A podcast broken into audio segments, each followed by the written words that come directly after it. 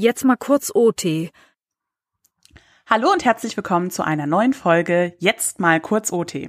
Schön, dass ihr alle wieder dabei seid. Ähm, ich melde mich aus der Pause zurück mit einem unfassbar tollen Intro, was ihr gerade gehört habt. Ich bin super glücklich und zufrieden damit. Die Idee zum Intro kam von äh, Florian Dehne, einem guten Labfreund von mir, und ähm, Eva und Samuel von der Ton- und Bildwerkstatt Boyer. Das findet ihr auch unter ton- und Bildwerkstatt boyer.de oder auf Google haben mir geholfen, das noch so ein bisschen zusammenzuschneiden und ich bin super glücklich damit. Äh, ich lieb's total. Ich habe es mir selber schon, glaube ich, hundertmal angehört und ich höre es mir noch hundertmal an, weil ich es so witzig finde. Äh, ja, vielen, vielen, vielen Dank dafür auf jeden Fall für die Hilfe von euch dreien und ähm, ja, so können wir weiterarbeiten.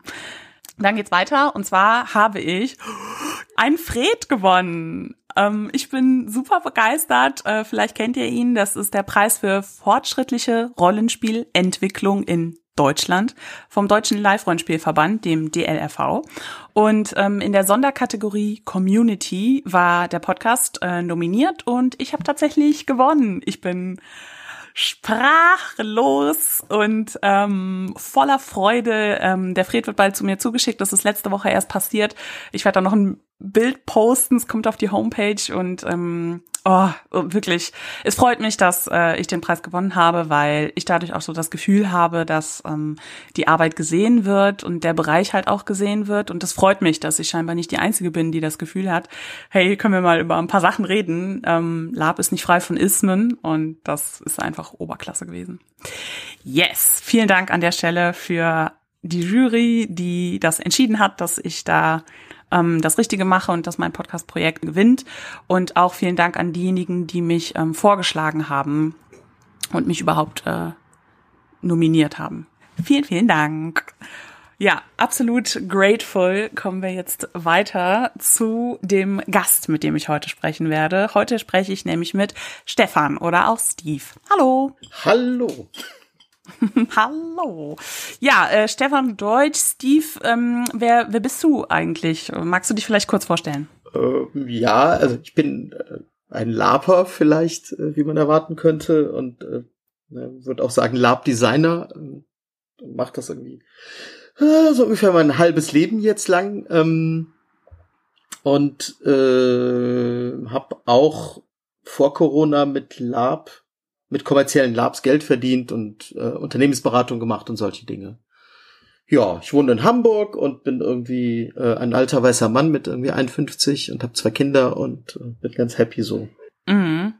Ja, ähm, auf jeden Fall cool und ich freue mich total, dass du da bist, auch als jemand, der schon lange im Hobby ist, super viel Erfahrung hat und ähm, genau, du sagst selber, alter weißer Mann auf jeden Fall ist, jetzt vielleicht nicht so viel von Ismen betroffen ist wie halt andere Menschen.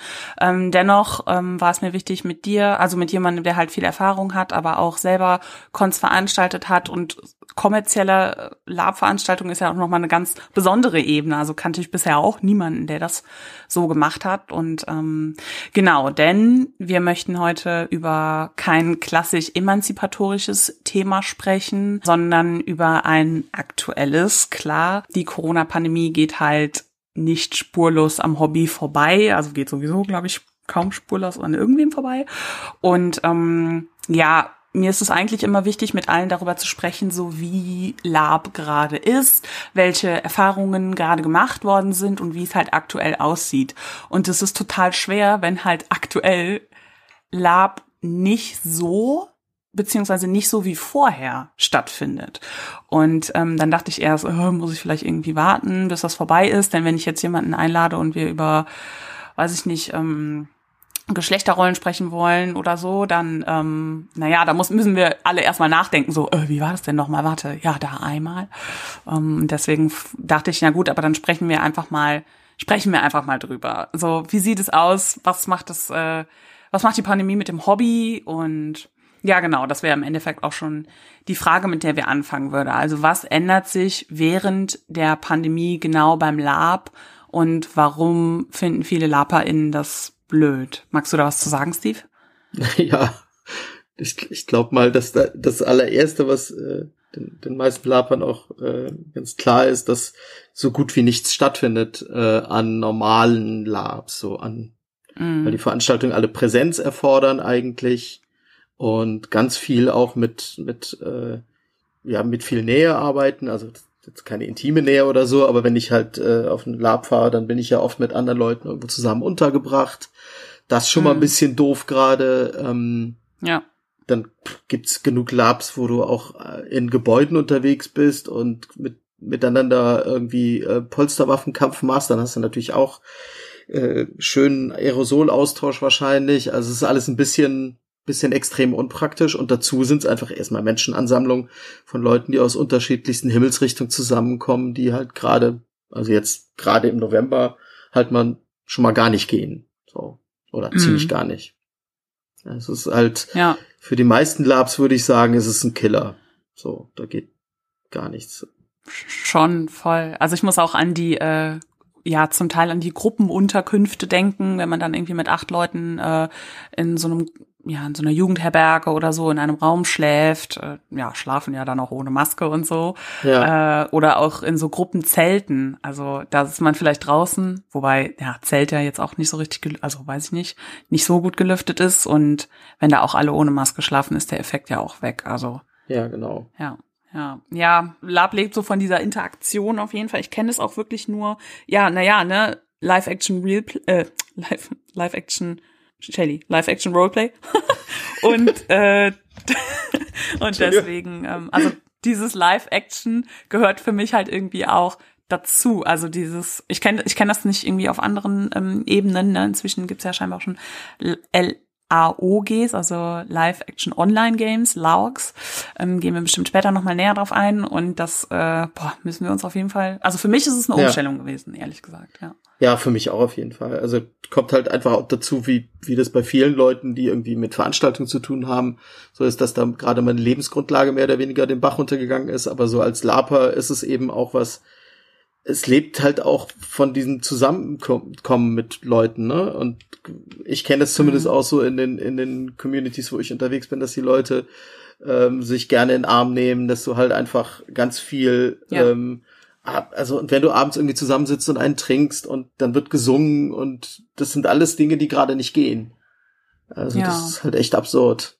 Ähm, ich habe auch den Eindruck, dass die Community ähm, dadurch, dass glaube ich auch beim Lab zum Teil sehr emotionale Erfahrungen gemacht werden, da vielleicht einfach noch mal ja emotionaler auch verbunden und involvierter ist und ja. äh, auch OT bei der Anreise, äh, alle sich freuen, sich endlich wiederzusehen, weil eben TeilnehmerInnen ja von überall kommen und es einfach schön ist, so oh, unsere Geschichte geht weiter von unseren Figuren und ähm, deswegen also auch OT vorher schon das herrscht und dann auch in Time gerade so wenn Baden singen oder so, sich Leute darum sammeln, äh, in Tavernen oder auch im Game erlebe ich oft, wenn es so um Konfliktspiel geht, auch wirklich, das ist ja auch eine Methode, ne? also in den Personal Space einer anderen Person zu gehen, ähm, Bedrohung zu machen, unange also weiß ich nicht, kommt immer auf die, die Figuren an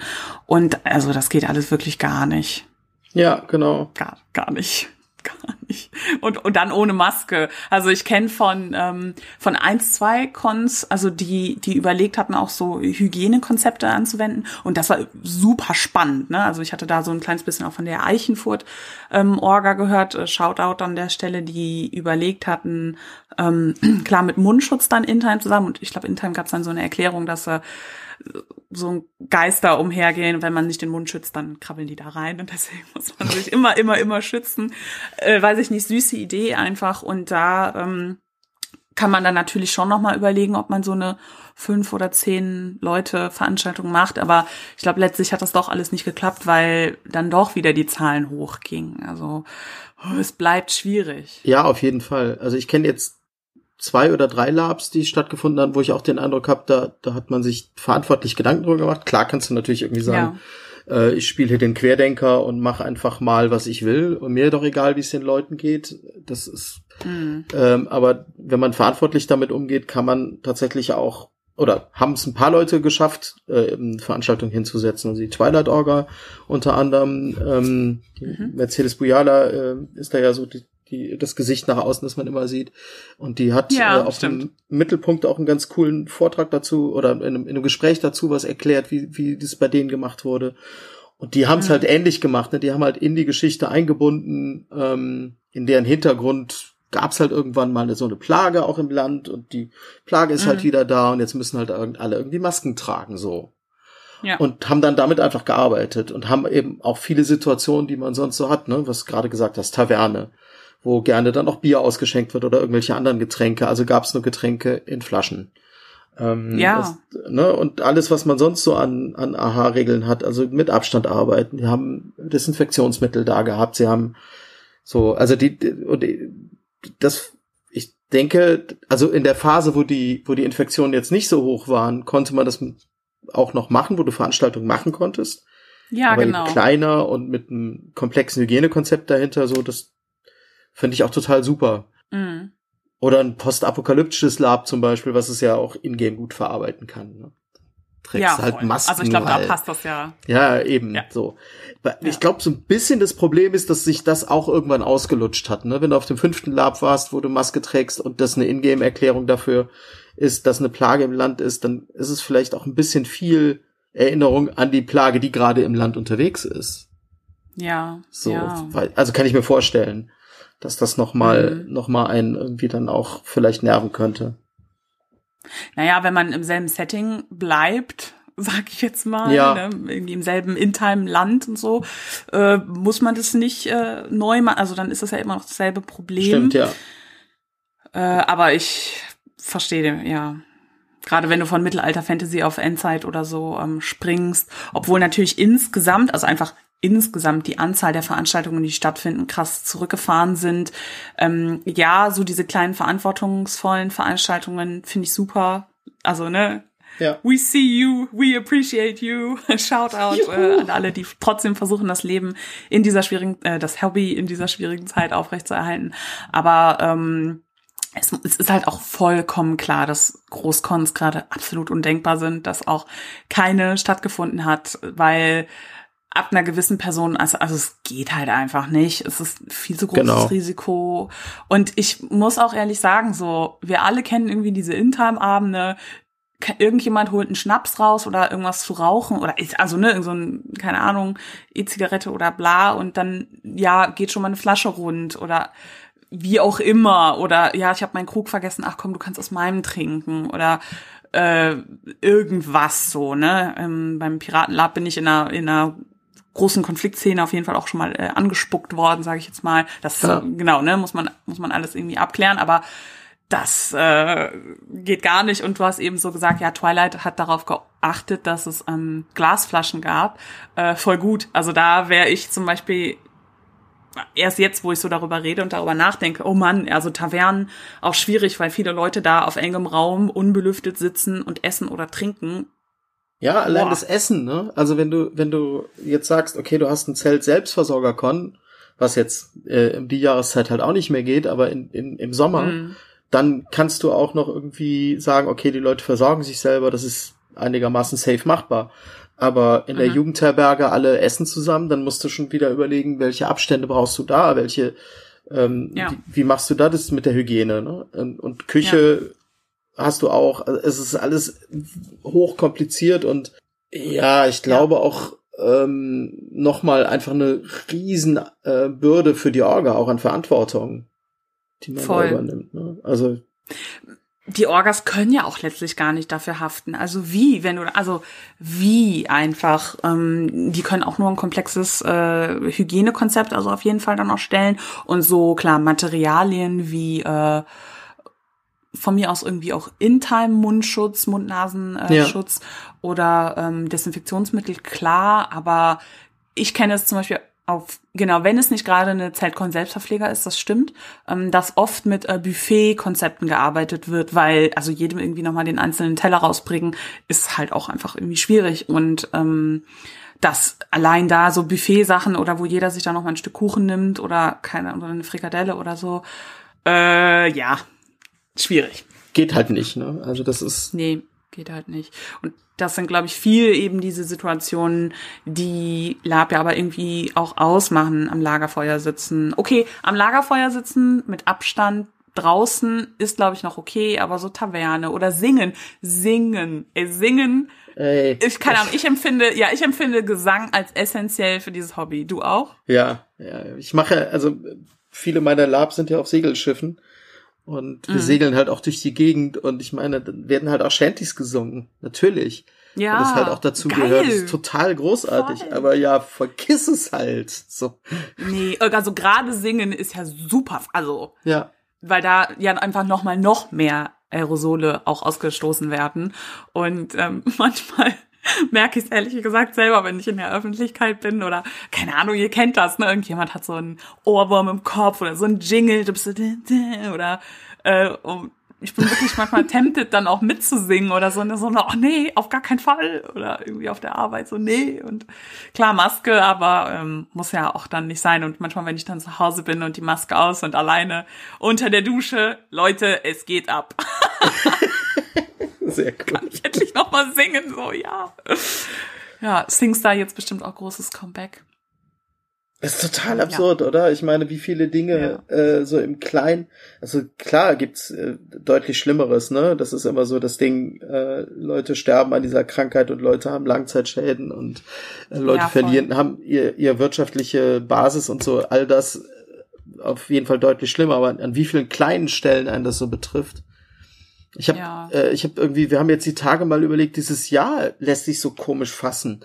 Du hast normalerweise irgendwie so Sachen wie Geburtstage und eben auch Labs ja. und, und Konferenzen und irgendwie Konzerte und all das, was stattfindet. Und irgendwie hat das ja auch so eine Struktur, die es dir gibt. So, also die Erinnerung, wann war denn jetzt ja. irgendwas Bestimmtes in diesem Jahr, ist super schwierig geworden, mhm. finde ich. Es ist total komisch. Also das ist ja, auch so feste Veranstaltungen, Geburtstage. Ich ja. meine, wir alle orientieren uns, also meine Erfahrung, ne? oder viele Menschen orientieren sich auch einfach Weihnachten an Familienfesten, so. Und wie die dieses Jahr aussehen, ist noch ein bisschen unklar, aber ich tippe nicht auf Großfamilie kommt irgendwie zusammen, weiß ich nicht, wenn es nicht gerade Corona-LeugnerInnen sind.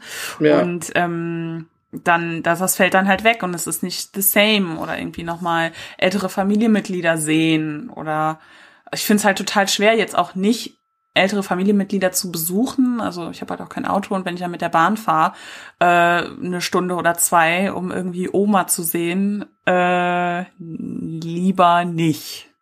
Ja, wir, so. also wir haben auch kein Auto und wir haben halt noch Glück gehabt. Es komplizierte Geschichte, aber an Anfang Oktober haben wir noch eine Woche Urlaub gemacht und sind mhm. halt von Hamburg äh, nach Südtirol mit dem Auto gefahren. So. Und mhm. das war halt genau in der Zeit, als in Österreich schon, also in Tirol gab es schon irgendwie diese, äh, das war schon Risikogebiet. Und in ja. Italien gab es auch schon Risikogebiete, aber Südtirol eben noch nicht. Und ah. jetzt ist ja, ich meine, jetzt sind gerade da die Massentests angelaufen und so, aber in der Zeit war das so safe und wir hatten dann eben mit der ganzen Familie so ein, ein, äh, ein Ferienhaus, ähm, also eine, eine Pension gemietet mit den verschiedenen Ferienwohnungen ja. da drin, so dass auch safe war. Aber du, wir sind halt einfach mal, weiß ich nicht, 16 Stunden mit dem Auto dahin gefahren oder so. Und das ist halt total, oh. ab, total absurd, ne? Ja. Aber halt, einzige Möglichkeit ist eigentlich gerade zu machen. Und ich bin, ich liebe Bahnfahren. Ich finde das so ja. scheiße gerade. Das ist echt. Ja, ja, das stimmt. Es ist einfach noch mal einfach noch mal was anderes. Ähm, ja, also auch zur Arbeit oder also ich muss halt irgendwie einfach ja. Bahn fahren. Äh, ja, da keine Ahnung, ob jemand vom Ordnungsamt zuhört. Äh, kontrolliert bitte die Busse und Bahn. Ich sehe da manchmal immer noch Leute ohne Maske, aber egal. Ja, darum soll es jetzt ja. irgendwie noch mal weniger gehen. Lass uns mal gucken, was gibt es denn so für Alternativen die es gerade so gibt. Also wir haben ja schon zusammengefasst, es ist halt ein bisschen schwierig gerade rauszugehen, Leute, also generell Leute zu treffen und das Hobby ohne Leute treffen ist halt witzlos so. Ähm, welche Alternativen kennst du denn da? Ja, eins hast du, hast du ja schon angesprochen, irgendwie äh, die LARCs oder, oder Online-Labs. Das ist ja. auf jeden Fall eine Alternative für viele Leute und also ich kenne viele Leute, die das auch äh, mehr oder weniger regelmäßig machen. Also sprich, man mhm. benutzt mhm. irgendeinen Videoclient, ob jetzt Zoom, Discord oder Teams oder was weiß ich man halt gerade irgendwie hat. ähm, mhm. und spielt darüber ein Rollenspiel, so mit, mhm. also ein, ein ja. Lab irgendwie, also oder, oder ein, ein live, live gespieltes Spiel. Ähm, ja. Und das ist schon, also ich persönlich finde es so sehr spannendes ähm, Medium so. Ähm, und man kann da auch wirklich tolle Dinge mitmachen. Aber es trifft natürlich auch so ein bisschen äh, auf die, erstmal so ein bisschen die Ermüdung der Leute mit, mit Online-Medien die ganze Zeit umgehen zu müssen. Und es ist halt was, schon was anderes so. Und dann kann ich auch verstehen, wenn Leute, also gibt einige Leute, die dann halt sagen, das ist für mich nicht wie ein richtiges Lab, weil natürlich treffe die Leute nicht. Ich bin ja. nicht an einem anderen Ort. Ja. Ich sitze hier zu Hause in meinem äh, Arbeitszimmer oder, oder im Wohnzimmer und spiele das jetzt. Mhm da fehlt halt eine Menge von dem. Aber dafür kann man natürlich auch dann einfacher mit Leuten spielen, die auf dem ganzen, auf der ganzen Erde sind. Ne? Also wenn du es auf Englisch spielst ja. oder in anderen Sprachen, kannst du auf dem ganzen Planeten oder auch in Deutschland relativ easy mit Leuten spielen, die jetzt irgendwie woanders sitzen. Das ist schon mhm. ganz cool daran. Ja, es gibt auch eine ganze Palette mittlerweile an, an Spielen. Also das Konzept gibt's schon länger. Der Gerrit Reininghaus ist da super aktiv. Und ich glaube, der mhm. hat auch einen Fred dafür gewonnen für das Konzept. Ja, ähm, ja. Genau, äh, finde ich auch super, super cool, was er da macht ähm, und die Arbeit, die der da reinsteckt, großartig. Ähm, ja, voll. Und jetzt hat das natürlich mit Corona so ein, ja, so ein äh, totalen Boost gekriegt und ist voll abgegangen. Ja, also, so ein Aufwind. Ja. ja. Das finde ich auch echt sehr schön. Also das ist wahrscheinlich das, was am ehesten noch irgendwie ganz viel Raum da auch eingenommen hat. Ne? Mm. Ja, ich glaube, vielleicht muss man auch so ein kleines bisschen von ähm, dem Setting weggehen. Also weil ich, klar, es gibt ganz viele verschiedene Settings im Lab. Ähm, genau, ich mache halt einfach viel Mittelalter-Fantasy und das sehe ich bei Zoom oder Discord oder wo jetzt weiß ich nicht, vielleicht tendenziell nicht so, aber äh, fand das auf jeden Fall auch spannend, dass ähm, The Space Between Us hat ja auch einen äh, Fred gewonnen. Ja, genau von der Vibora und ich fand das äh, so cool. Ich hatte davon vorher auch noch gar nichts gehört. Ich fand es so spannend. Äh, habe auch erstmal gegoogelt und äh, es gefunden und das möchte ich zum Beispiel unbedingt mal ausprobieren. Also da geht's halt um eine Gruppe, ich glaube es ist eine Familie im Space so. Und das fand ich ganz spannend, weil wenn man das bei Zoom spielt, also bei Zoom kann man ja auch diese, diese Hintergründe einstellen. Ne? Da ja. sieht das so aus, als sitzt du da irgendwie im Cockpit oder so. Und das äh, wirkt dann halt tatsächlich so, als würdest du dich da live aus so einem Spaceship äh, in so eine Konferenz reinschalten. Und ich finde zum Beispiel, dass das und dann auch dieses digitale Medium voll passt. Also voll. Und ja. das sind Chancen, selbst wenn wir jetzt sagen, okay, wir machen irgendwie noch mal ein reales Lab äh, an Ort XY und treffen uns alle da, da kannst du das gar nicht so gut darstellen. Das ist, und das finde also, ich. Find weißt du, wie ich meine? mh, ja. Das finde ich so cool auch daran, dass es, also, äh, wo man vorher halt irgendwie versucht hat, ja, wie können wir das in einem Lab machen? Das ist super kompliziert und Leute haben Kulissen gebaut und haben irres Zeugs aufgefahren, was ja geil ist. Aber ja. dass man das quasi mit einem na, nahezu Nullaufwand auch machen kann, so, ein, so ja. eine Atmosphäre zu erzeugen, ist halt auch extrem cool. Weil das ja. wenn man das einen Schritt weiter denkt, also natürlich auch was ist, was du in einem, in einem Lab machen könntest. So, du könntest ja auch sagen, ich mache ein Space Lab und das Raumschiff bauen wir halt nicht, aber wir haben einen Raum, wo irgendwie eine kleine ähm, Konsole drin steht, wo du so ein bisschen das, das Gefühl hast, irgendwie in einem Raumschiff zu sitzen und kannst dann mit anderen Leuten darüber kommunizieren. So. Ja. Also so ein Hybridformat eher. Das fände ich halt ja, auch super spannend. spannend. Ja, und das ist Toll, oh Mann, muss ich jetzt auch drüber nachdenken, ja. und, und Geil. Vielleicht hat es auch schon mal jemand gemacht, aber es ist zumindest noch nichts, was so richtig im Mainstream angekommen ist.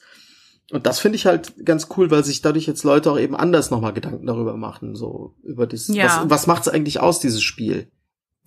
Ja. So, was ist das Hobby eigentlich? Voll spannend, ja. Ich überlege dann auch irgendwie, vielleicht muss dann die, die online zugeschaltete Crew irgendeine eine Quest lösen oder irgendein Rätsel oder irgendeinen Hinweis, den die halt bekommen haben oder nochmal Informationen an die SpielerInnen auf der Con streuen und es gibt dann eine Schnittstelle, einen Technikraum oder so auf der Veranstaltung, wo die Online-Gang zugeschaltet wird. Ja, aber vielleicht dann auch nur so für begrenzte Stunden.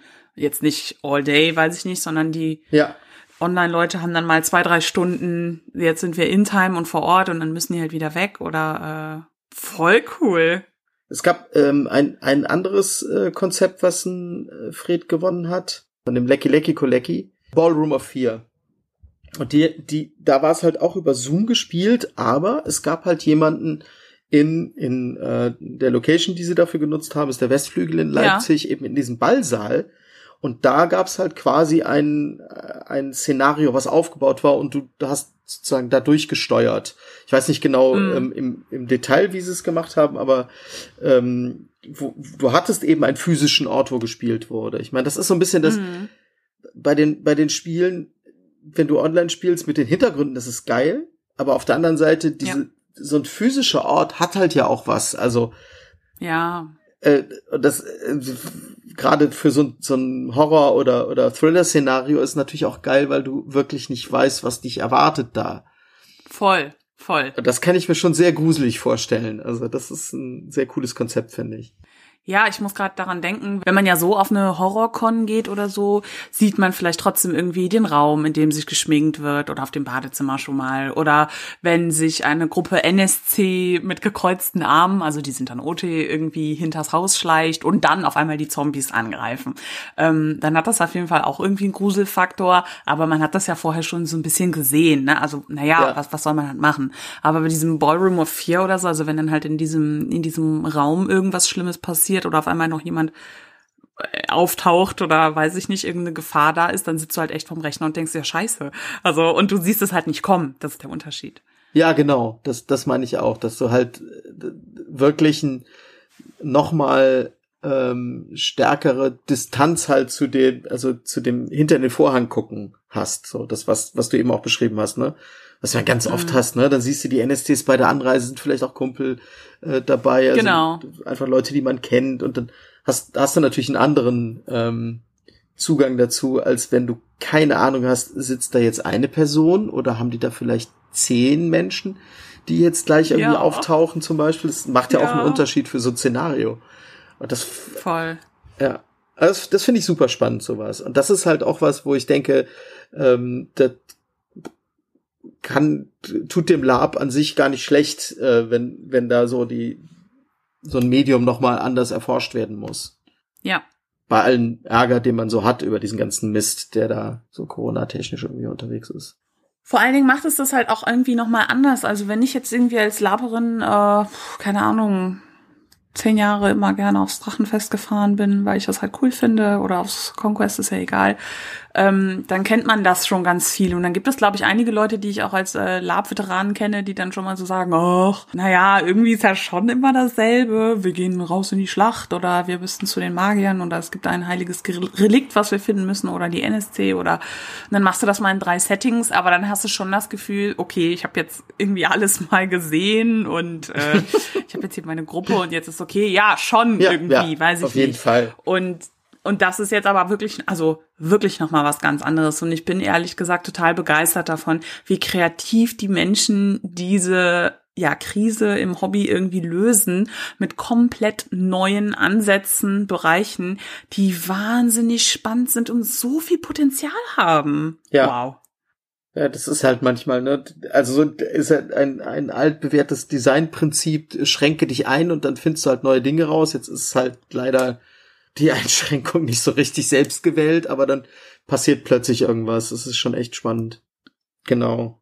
Also das eine, mir fällt dazu dieses eine äh, Lab ein von Gerrit, ähm, wo, wo man Fledermäuse in einer Höhle spielt und das macht man, indem man die Kamera umdreht.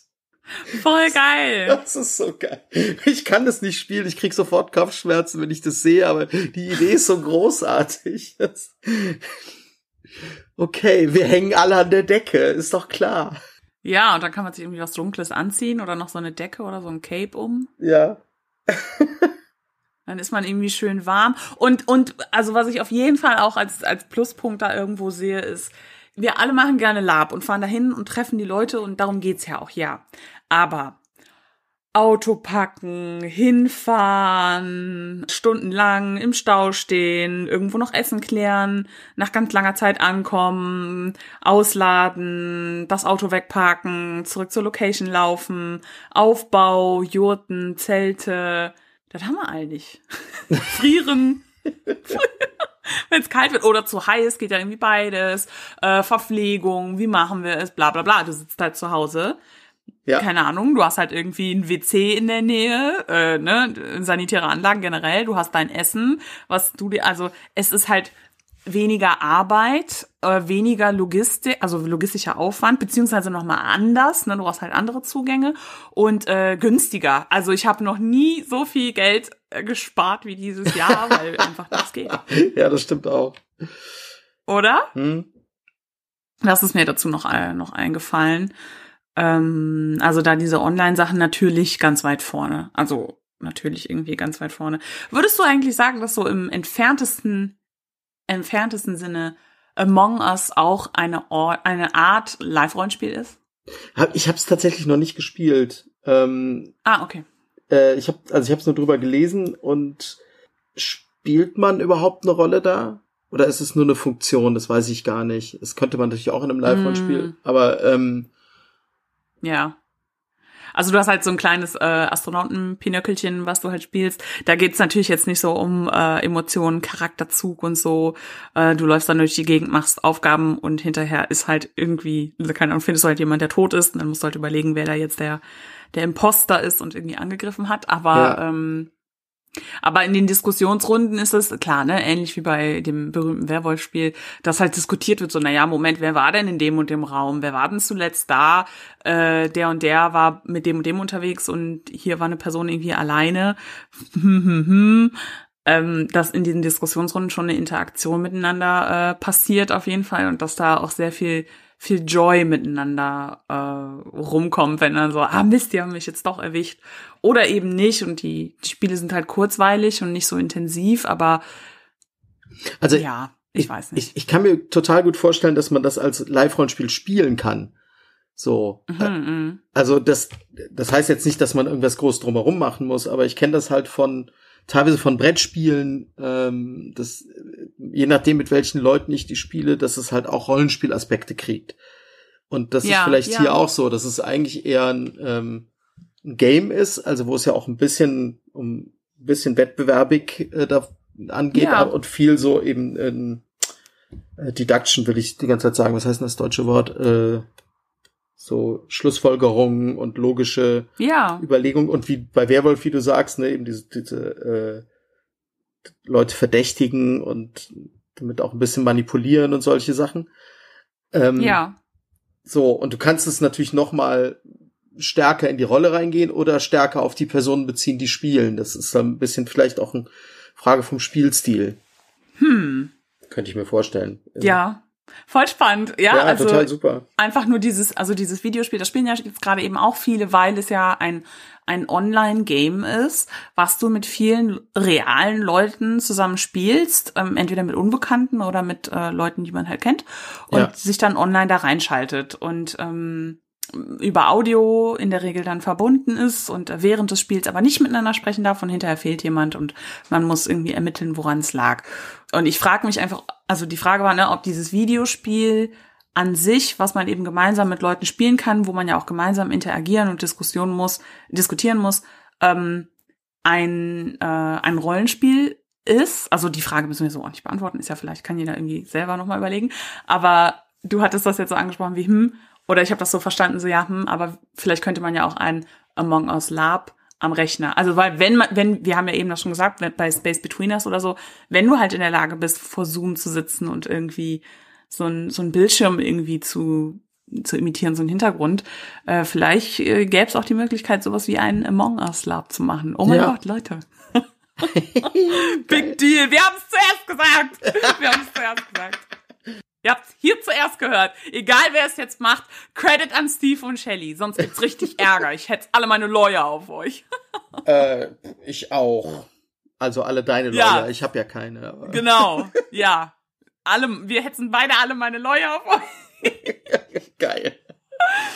Genau, ja. Ja, weil ich mir, glaube ich, nicht vorstellen kann, ein Among Us. Also, hm, ich muss mir noch ein paar Gedanken dazu machen. Das kam ja jetzt gerade erst auf. Ich weiß es nicht. Schreibt mir, wenn ihr Ideen dazu habt, Leute.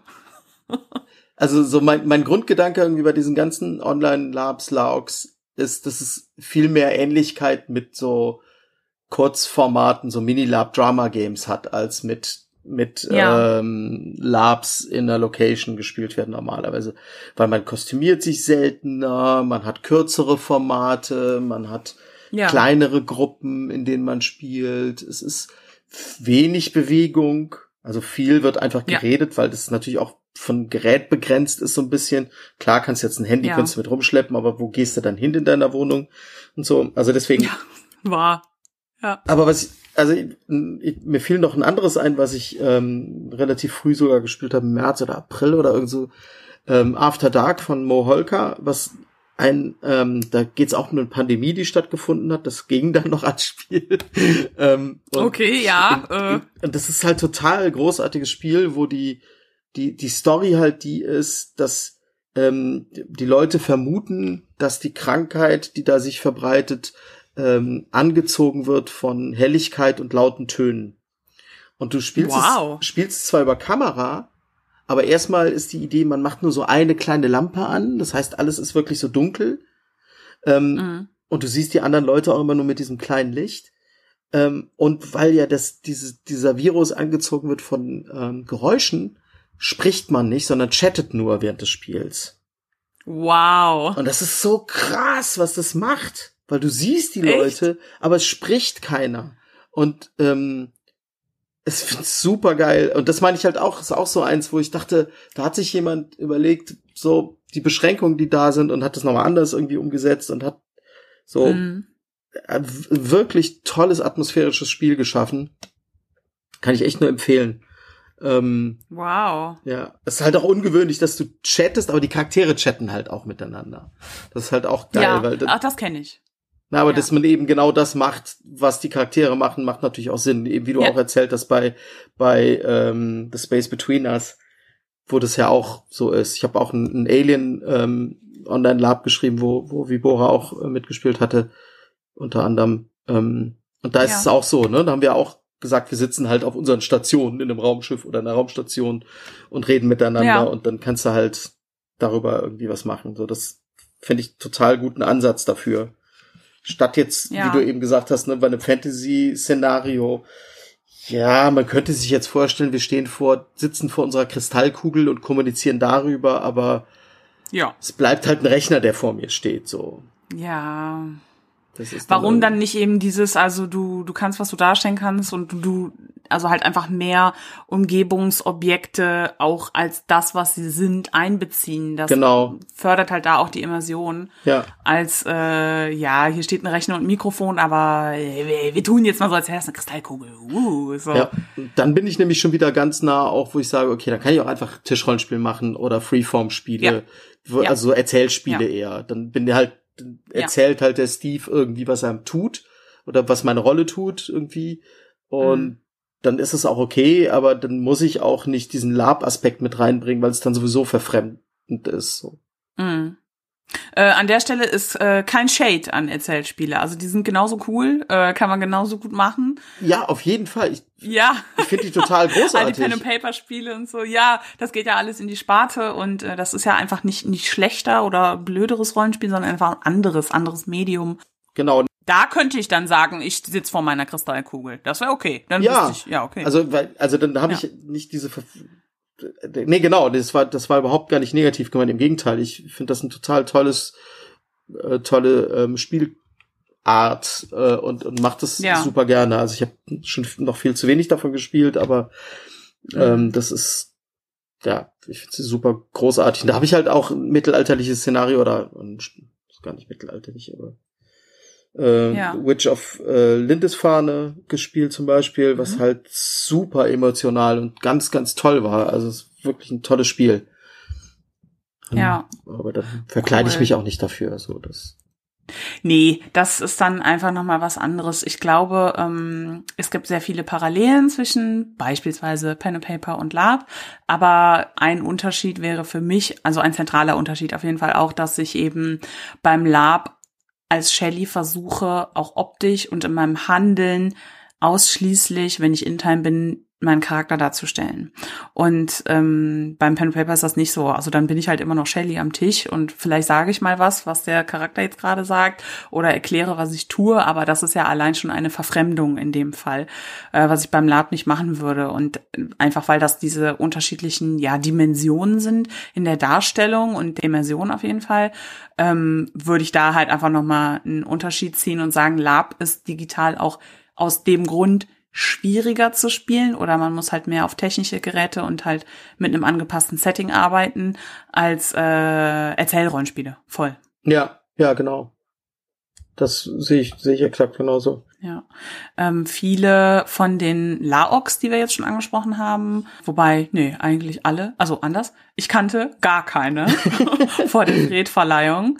Also gar keine, gar keine. Und dann war ich da und es wurden so ganz viele Preise, also ganz viele Nominierungen und ähm, es wurden Preise verliehen und äh, Gerrits Arbeit äh, gezeigt und ich war so, oh mein Gott, like, woher wisst ihr das alle? Habe ich geschlafen? Was ist denn los? So, die Community zieht krasse Dinge auf und ich äh, krieg das irgendwie nicht mit. Und dann hatte ich irgendwie mich auch gefragt, okay, aber all diese Spiele, auch die die wir beide jetzt hier genannt haben und es gibt ja einfach noch so viele mehr. Gibt es da irgendwie so eine Sammelstelle oder eine Homepage oder irgendwas, was du kennst, wo man sich die angucken kann? Kennst du da eine?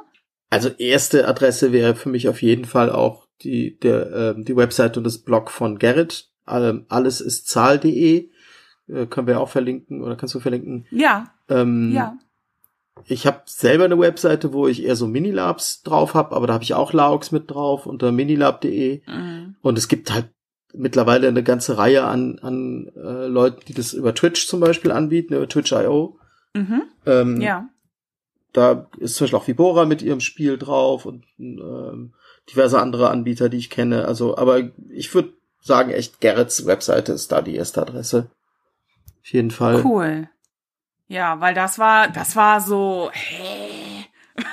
Ich war so, also ich weiß nicht, man kennt, also ich, ja, oder hab halt so eine Community und so Anlaufstellen, wo man weiß, naja, wir fahren jetzt auf die und die Veranstaltung und äh, machen da zusammen Lab mit einer Gruppe. Okay, aber ich habe gar keine Anlaufstelle für dieses äh, Online-Medium und deswegen ähm, ist das, glaube ich, nochmal hilfreich, auch für die Zuhörenden. Ich pack das alles in die Show Notes, dann könnt ihr euch das angucken. Und was ich halt irgendwie wichtig finde, ist sich dann auf jeden Fall auch bei den Spielschaffenden ähm, auch für ihre Kreativität und äh, also zu bedanken. Und was bei, bei Gerrit noch dazu kommt, was ich super cool finde, auch wenn ich das persönlich nicht mag im, im eigenen Spiel, aber der macht viel Actual Play Videos. Das heißt, es gibt einfach von, mm. von Spielen, die er angeboten hat oder wo er, wo er teilgenommen hat, gibt es äh, YouTube-Videos, äh, die auch über, über die Webseite verlinkt sind und hat einen Kanal, glaube ja. ich, auch auf YouTube, ähm, wo man sich angucken kann, wie so ein Spiel abläuft. Und das finde ich total ja. super, weil du dann mal ein Gefühl dafür kriegst, was machen die denn da eigentlich? So, ja. Also das, was, wie unterscheidet sich das vielleicht auch einfach von dem, was, wie ich spiele oder wie ich das sonst gewohnt bin? Sehr cool. Also, Echt? Ja. Vor allen Dingen, weil viele Leute ja auch sagen, oh, ich würde total gerne mal beim Lab äh, zugucken, kann ich nur mal gucken, ich will nicht mitmachen. So, hm, hm, hm, schwierig. Aber das stimmt, dadurch, dass wir jetzt ein anderes Medium nutzen aktuell, äh, wird das vielleicht eben doch möglich. Ja. Und wie gesagt, ich für mich persönlich, ich habe halt gemerkt, ich, ich blockiere dann total, ich kann nicht gut spielen, wenn ich das Gefühl habe, ich werde aufgenommen weil das noch mal was anderes, als wenn Leute zugucken. Ich finde, Aufnahme ist das halt stimmt. so ewig, so. Das stimmt, das ja. Ist nie wieder ja, los. Ja. So, und das finde ich beim Spielen, ähm, habe ich, du hast ja eh so ein bisschen diese Meta-Reflexion die ganze Zeit, also eine andere, diese Ebene, wo du dich selber beobachtest oder wo ich mich selbst beobachte. Mhm. Und das, mhm. dann, dann habe ich noch mal so diesen äußeren Beobachter, den ich dann gleich mit einbeziehe, und dann wird es irgendwie schwierig für mich. Also kann ich, ja. nicht, kann ich nicht gut mit umgehen. Aber deswegen finde ich es umso toller, dass es ganz viele TeilnehmerInnen da gibt, die das machen und es diese Videos gibt, so, wo man das dann machen kann und für Leute das sich einfach anschauen können. Ja, voll. Also ich, ich habe ich hab Lust, mir das anzugucken. Ich gucke ab und zu auch gerne mal so Videos von ähm, Pen-Paper-Runden, die aufgenommen worden sind und mhm. dann online gestellt worden sind. Aber äh, das ist jetzt eigentlich noch mal was anderes. Und für all diejenigen, deren Labherz blutet, ist das vielleicht auch einfach nochmal eine Möglichkeit, an etwas teilzunehmen, ähm, so ganz für sich alleine und auch ohne Interaktion. So ich sitze hier, also ne, ob du jetzt ja. Netflix guckst oder halt auf YouTube so eine Spielrunde, ähm, ist vielleicht auch einfach nochmal was anderes und ähm, ja, erinnert uns oder verbindet uns ein Stück, wie ja, mit dem Hobby, was viele eben jetzt einfach lange Zeit nicht gemacht haben, ja. Ja, das stimmt. Ja. Also ich kann es auf jeden Fall empfehlen und das, das, was noch dazu kommt, ist, es ist wirklich easy, sowas anzubieten. Ja. Also das ist, wenn, wenn man sich das mal angeschaut hat, dann, dann weiß man, wie es wie es geht, auch wenn man vorher keine Idee hatte äh, oder nicht eh, mhm. eh schon eine Idee hatte, ähm, kann man sich irgendwo ein Szenario runterladen oder auch, es gibt auch Gruppen auf Facebook auf jeden Fall, ähm, sonst mhm. andere Social Media bin ich nicht so stark unterwegs. Ähm, und dann kann man einfach mal so ein Spiel spielen. Weil mit drei, vier Leuten geht es easy und es gibt auch kurze Spiele, die eine Stunde oder zwei nur gehen. Dann hat man relativ äh, leichten Zugang, also noch viel leichter als bei Lab oder Minilab oder anderen Formaten, ja. so, die man so kennt. Ja. Das ist halt auch nochmal super stark, finde ich. Stimmt, das ist ein schöner Einstieg für Leute ins Hobby, ähm, die eben erstmal zugucken wollen oder nicht so viel Geld haben. Ja. Ähm, und eine Vorstellung davon bekommen, was wir so machen und inwiefern sich das halt auch von klassischem Theater nochmal ein Stück weit differenziert und ähm, ja, das verschiebt auf jeden Fall einige ähm, Parameter auf dem, was man irgendwie kennt. Auch dieses, äh, es wird halt nicht aufgezeichnet, es ist der Moment. Ne? Du erlebst mit deinen Leuten einen coolen Moment, wenn du draußen unterwegs bist und dann fährst du nach Hause und erzählst davon und ja. dann, naja, dann war es das. Und wenn da jetzt tatsächlich was aufgenommen wird, dann kannst du sagen, nee, guck mal, spul noch mal zwei Minuten zurück, ich habe das gesagt. Und es ist auf einmal so, wow, was? Sowas ging vorher nicht. Stimmt auch, ja. Äh, das äh, fand ich, glaube ich, da nochmal neu. Und ja, ich wollte nochmal auf den Punkt eingehen, den du eben angesprochen hast, und zwar auch in dem Zusammenhang, dass sich eben die Formate ändern. Also klassisches Format für eine, für eine Wald- und Wiesenkon oder wir gehen raus, ist halt so Freitag bis Sonntag eine Minikon, Freitag irgendwann Anreise, abends IT, äh, Samstag IT und Sonntagmorgen Abbau und alle wieder nach Hause äh, so ja drei Tage vom Rechner ist grad, glaube ich, nicht, also auch einfach realitätsfern ähm, von den Ressourcen her und so. Aber und deswegen genau verändern sich die Zeiten so. Ähm, in, ähm, online kann man jetzt mal vier, fünf Stunden ein Spiel spielen und dann ist es halt gut, mal einen halben Tag, ähm, ohne Anreise, Aufbau und so weiter, habe ich schon genannt. Ähm, dafür würde ich nicht auf eine Con fahren, so ja, wir sitzen da fünf Stunden und dann gehen wir wieder nach Hause. Boah, also da äh, weißt du, das ändert sich und ich glaube, ja. dass ähm, längere Zeiten, also dadurch, dass man eben, du hast es gesagt, viel sitzt und ähm, der Schwerpunkt auf einem Gespräch liegt, ähm, ist es auch kognitiv nochmal eine andere Herausforderung. Und nach so, ich glaube auch, also müsste man nochmal mit Leuten sprechen, oder du hast ja auch ein paar teilgenommen, also an diesen Laox, äh, dass man danach auch einfach platt ist und auch wirklich erstmal Kopfhörer aus, Rechner aus, äh, was essen, aufs Klo oder eine Runde äh, mit Maske um den Block spazieren will, oder? Total. Also das Bedürfnis Bewegung und frische Luft ist, wie das ja. halt so ist, ne, wenn man vier, fünf Stunden vorm Rechner sitzt und dann ist man ja auch fokussiert. Ähm, wenn man weggeht, ja. unterbricht man ja auch in irgendeiner Form. Entweder ist man selbst draußen oder äh, die anderen müssen auch unterbrechen und so. Also auch wenn man in den Spielen, die ich gespielt habe, haben wir eigentlich immer Pausen irgendwie gehabt, aber es ist trotzdem anstrengend einfach. Und ja. das, das ist definitiv so. Ähm, ich kenne ja. zumindest irgendwie zwei, drei Spiele mittlerweile, die auch ein Wochenende lang gehen, aber nicht durchgehend. Also ja, wo dann ah, ja. eine Story erzählt wird über mehrere Sessions ähm, und äh, wo, wo man eben von Freitag bis Sonntag verschiedene Sachen hat oder auch Workshops vorher sogar ähm, Animus zum Beispiel ist eins von diesen Spielen. Oder mhm. äh, The Loop ist eins, glaube ich. Ähm, die kenne ich aber tatsächlich selbst nicht, habe ich selbst nicht gespielt, aber auch das gibt's mittlerweile so Formate, ne, wo Leute eben weiter dann mit diesen mit diesem Medium experimentieren und gucken, okay, was geht denn damit? Was kann ich denn machen? Und das finde ich auch sehr spannend. Also, aber mir wird das auch zu anstrengend und es ist auch viel schwieriger zu organisieren. Also das zum ja. einen äh, an sich sind Online-Labs zum Beispiel für Leute mit Familie super, äh, weil es leichter zugänglich ist. Ne? Ich hab, muss eben, ah, ja. wie du nicht, wie du erzählt hast, ne, du musst nicht irgendwie hinfahren, du musst diesen ganzen Aufwand nicht betreiben, du brauchst einen Slot und dann kannst du irgendwie gucken, zur Not sogar mit Babysitter machst du das. So, aber mhm. wenn ich ein ganzes Wochenende mich damit beschäftigen will, erzählen mir meine Kinder auch was anderes. So. Denen ist das nämlich egal und die kommen dann rein und, und sonst gibt's halt riesen Stress. Das geht also schlecht so. Das finde ich total schwierig. Dann ist es einfach an einen anderen Ort zu fahren und einfach nicht da zu sein. So. Mhm. Ja, oder wenn man, glaube ich, weiß, äh, ich spiele jetzt heute mal fünf Stunden mit Leuten online halt ein Spiel, wir haben uns halt verabredet und das geht jetzt nur hier diesen einen halben Tag, dass man dann irgendwie einer Partnerperson oder mhm. Ähm, nochmal sagen kann, okay, kannst du irgendwie nur diese fünf Stunden jetzt mal auf die Kinder aufpassen äh, und danach bin ich auch komplett wieder da und dann mache ich irgendwie die nächsten fünf Stunden oder so. Ähm, das ist, glaube glaube ich, vielleicht noch machbar. Ne? Ich kenne die jeweiligen Familiensituationen nicht, aber ähm, ja, also drei Tage, drei Tage, klar. Ja. Klar. Ja, und auch immer wieder, ne? Also das, so selbst wenn es nicht durchgehend ist, wenn du so drei Blöcke drei Tage lang hast, dann ist es halt echt schwierig. Das ist viel. Ja. Das ist viel, aber auch dieser zeitliche Faktor kann ja eben hier auch noch mal verändert werden. Also man kann ja auch sagen, ähm, hatte der Matze in der ähm, Folge über toxische Männlichkeit erzählt. Ähm, ich meine, der hatte von dem, ähm, von der Con, von der Paperbox Orga erzählt, diesem Obscura Lab. Mhm. Ähm, das ging ja über Monate.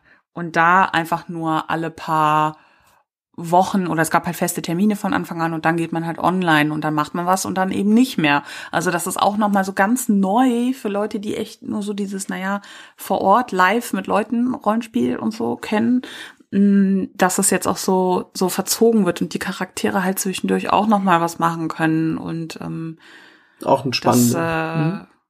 Ja, genau. Und dann aber auch an dem Tag, naja, dann hast du halt mal auch, weiß ich nicht, drei, vier Stunden Lab und dann ist aber auch wieder Ende. Also dann ist das nicht so viel. Man hat dazwischen eben diese, diese Pausenphasen, die man an einem Wochenende ähm, in der Jugendherberge auch hat, wenn man mal morgens ausschläft und sich dann erst anzieht und irgendwann zum Kaffee aufsteht oder weiß ich nicht oder ähm, was Shelly du bist nicht 24 äh, Stunden Time in ja, weil ja, ich kann auch In-Time Pause machen. Nein, das also ist erstens, auch böse gemeint. Nein. genau, also erstens nein. Na, nein, ich verstehe den Reiz an 24 Stunden IT, ich verstehe auch den Reiz an nachts passiert was und wir müssen gucken gehen, auf jeden Fall. Aber ich bin kein Fan von In-Time schlafen, personally. Ich sehe, warum Leute das machen, ich appreciate das, aber für mich ist das einfach nichts. Und oh, du musst mich nachts irgendwie nicht wecken für irgendeinen Laden. Oh, jetzt hast du was angesprochen. Und nee, ich mag das an. Also ich ja, auch nicht. 24 Stunden IT, ja, kann man machen. Ich find's, ich find's cool, ich find's cool, ähm, intensiv zu spielen und ich find's auch, ich find's auch äh, eine spannende Erfahrung auf jeden Fall mal sowas gemacht zu haben, wie irgendwie eine ganze Nacht durch durch Wache zu halten oder so so Sachen halt. Ja, ne? ja. Aber ich brauche das nicht an jedem auf jedem Lab. Das ist äh, vielleicht. Ja, ich mag, ich mag das Konzept, wo, ähm, genau, zum Beispiel irgendwie jemand, also Leute, die auch sagen, ey, wir haben da Bock drauf, ne, äh, die ganze Nacht Wache halten. Und dann gibt es vielleicht eben diese keine Ahnung, fünf NSC, die sagen, ey, wir haben Bock drauf, die ganze Nacht Randale zu machen, let's go, so. Ja. Und dann passt das perfekt und dann sollen die sich bespaßen und dann haben die Freude und äh, dann kann ich irgendwo anders schlafen und dann ist es ja auch gut, ne? Und wenn die dann tagsüber schlafen wollen, dann nerv ich die ja auch nicht, so, oder weiß ich nicht. Ähm, dann geht das, glaube ich, gut so, so einher. Also Angebote auf jeden Fall auch machen und als Orga 24 Stunden IT auch ermöglichen. Aber ähm, auch Schlaf und OT ermöglichen. Genau, weil, also ja. ich finde es auch total wichtig, weil Leute auch sich irgendwann erholen müssen so und jetzt mal gut jetzt mache ich auch noch Labs ja. auf Segelschiffen dann ist es halt auch einfach gefährlich irgendwann wenn Leute nicht schlafen so weil dann ja das stimmt passieren Unfälle und das ist doof so und das kann aber auch hier natürlich auf jedem Lab äh, passieren wenn ich wenn ich nicht ja. ausgeschlafen bin dann kann ich auch nicht mehr so sicher kämpfen und so also ja. Anyway, aber das, sorry, ist auch so, ist auch so ein Steckenpferd von mir, weil ich mir denke, die meisten Leute sind nicht 24 Stunden IT, die meisten, aber ja. die Idee ist natürlich, dass sozusagen das Lab 24 Stunden IT ist und ich so äh, ja. rein und ja. wieder raus kann auch. So, das dann. Genau. Mache ich zwar auch bei meinen Labs nicht, weil die ein bisschen anders strukturiert sind, aber ich finde, das kann ich zumindest nachvollziehen und finde ich auch cool, wenn Leute das machen wollen. So, auf jeden Fall. Vor allen Dingen, und das muss ich nochmal dazu sagen, klar, hier gerade auch, ähm, wenn irgendein Vorfall im Game passiert oder so, muss es für mich auch immer die Möglichkeit geben, mich da OT rausziehen zu können. Also wenn ich da jetzt Ismen begegne, jemand einen dummen Spruch bringt äh, oder ich mich aus irgendeinem anderen Grund einfach unwohl fühle, muss für mich die Möglichkeit bestehen, jetzt mal kurz aus dem Spiel rauszugehen und irgendwie zu weinen, mich zu fangen, mir emotionalen Support äh, abzuholen, was zu trinken oder eine halbe Stunde zu schlafen oder wo, was auch immer, mit der Orga zu reden. Und dann ist mein Charakter dann halt einfach mal nicht ansprechbar. Also in der Regel hindert das ja jetzt kein, kein, kein Spielfluss, gerade wenn ich jetzt keine ultimativ wichtige Person bin, dann versuche ich natürlich IT zu sein aber ja, also ich finde das super wichtig, wenn Leute sagen, es müssen hier immer alle komplett 24 Stunden, immer, immer. Finde ich halt, ja, ehrlich gesagt, eine unrealistische Forderung auch von Orgas. Habe ich jetzt so auch noch nie gehört, aber. Ähm, ja, und das auch, ja. aus, sehe ich genauso und ich finde es auch in der Konsequenz auch emotional unsafe, so. Was mm. Punkte, die du angesprochen hast, und dann gibt's ja noch eine ganze Reihe mehr, so, wo das einfach Voll. erforderlich sein kann, dass ich mal sage, okay, ich brauche jetzt gerade eine Pause. So, mir geht's gerade ja. mit irgendwas nicht gut oder ich brauche mal Abstand, vielleicht bin ich auch sauer über irgendwas und es ist auch nicht so richtig mhm. cool, das mit ins Spiel reinzutragen oder so. Und dann ja. finde ich es schon total gut, wenn man eben auch Raum dafür schafft. So, das kann ja physisch gestaltet sein, aber es kann auch zeitlich gestaltet sein. Also in den meisten deutschen Labs gibt's ja nicht so die Spielpausen oder so, machen wir bei uns aber, weil es halt auch einfach gut ins Konzept passt. Aber ja, so emotionale Sicherheit finde ich total wichtig. Kannst du diese Spielpausen mal erklären? Wie läuft das denn dann auf so einer Veranstaltung von dir ab? Wir haben, also die, die Labs, die ich mache, haben eigentlich immer, oder das äh, eine Aktstruktur, also wo du halt sagst, ähnlich wie bei einem Theaterstück oder so, dass ein bestimmten ja. Zeitraum ähm, bestimmte Spielphase abläuft. Also jetzt, keine Ahnung, ein Spiel, was, was, äh, was wir machen, ist ja zum Beispiel das Demeter, wo du ähm, auf dem Segelschiff bist, was Draculas Sarg von Transsilvanien nach England transportiert. So. Mhm. Und dann gibt es halt, man segelt halt physisch auch auf diesem Schiff, auf der Ostsee irgendwie so rum. Und dann ähm, mhm.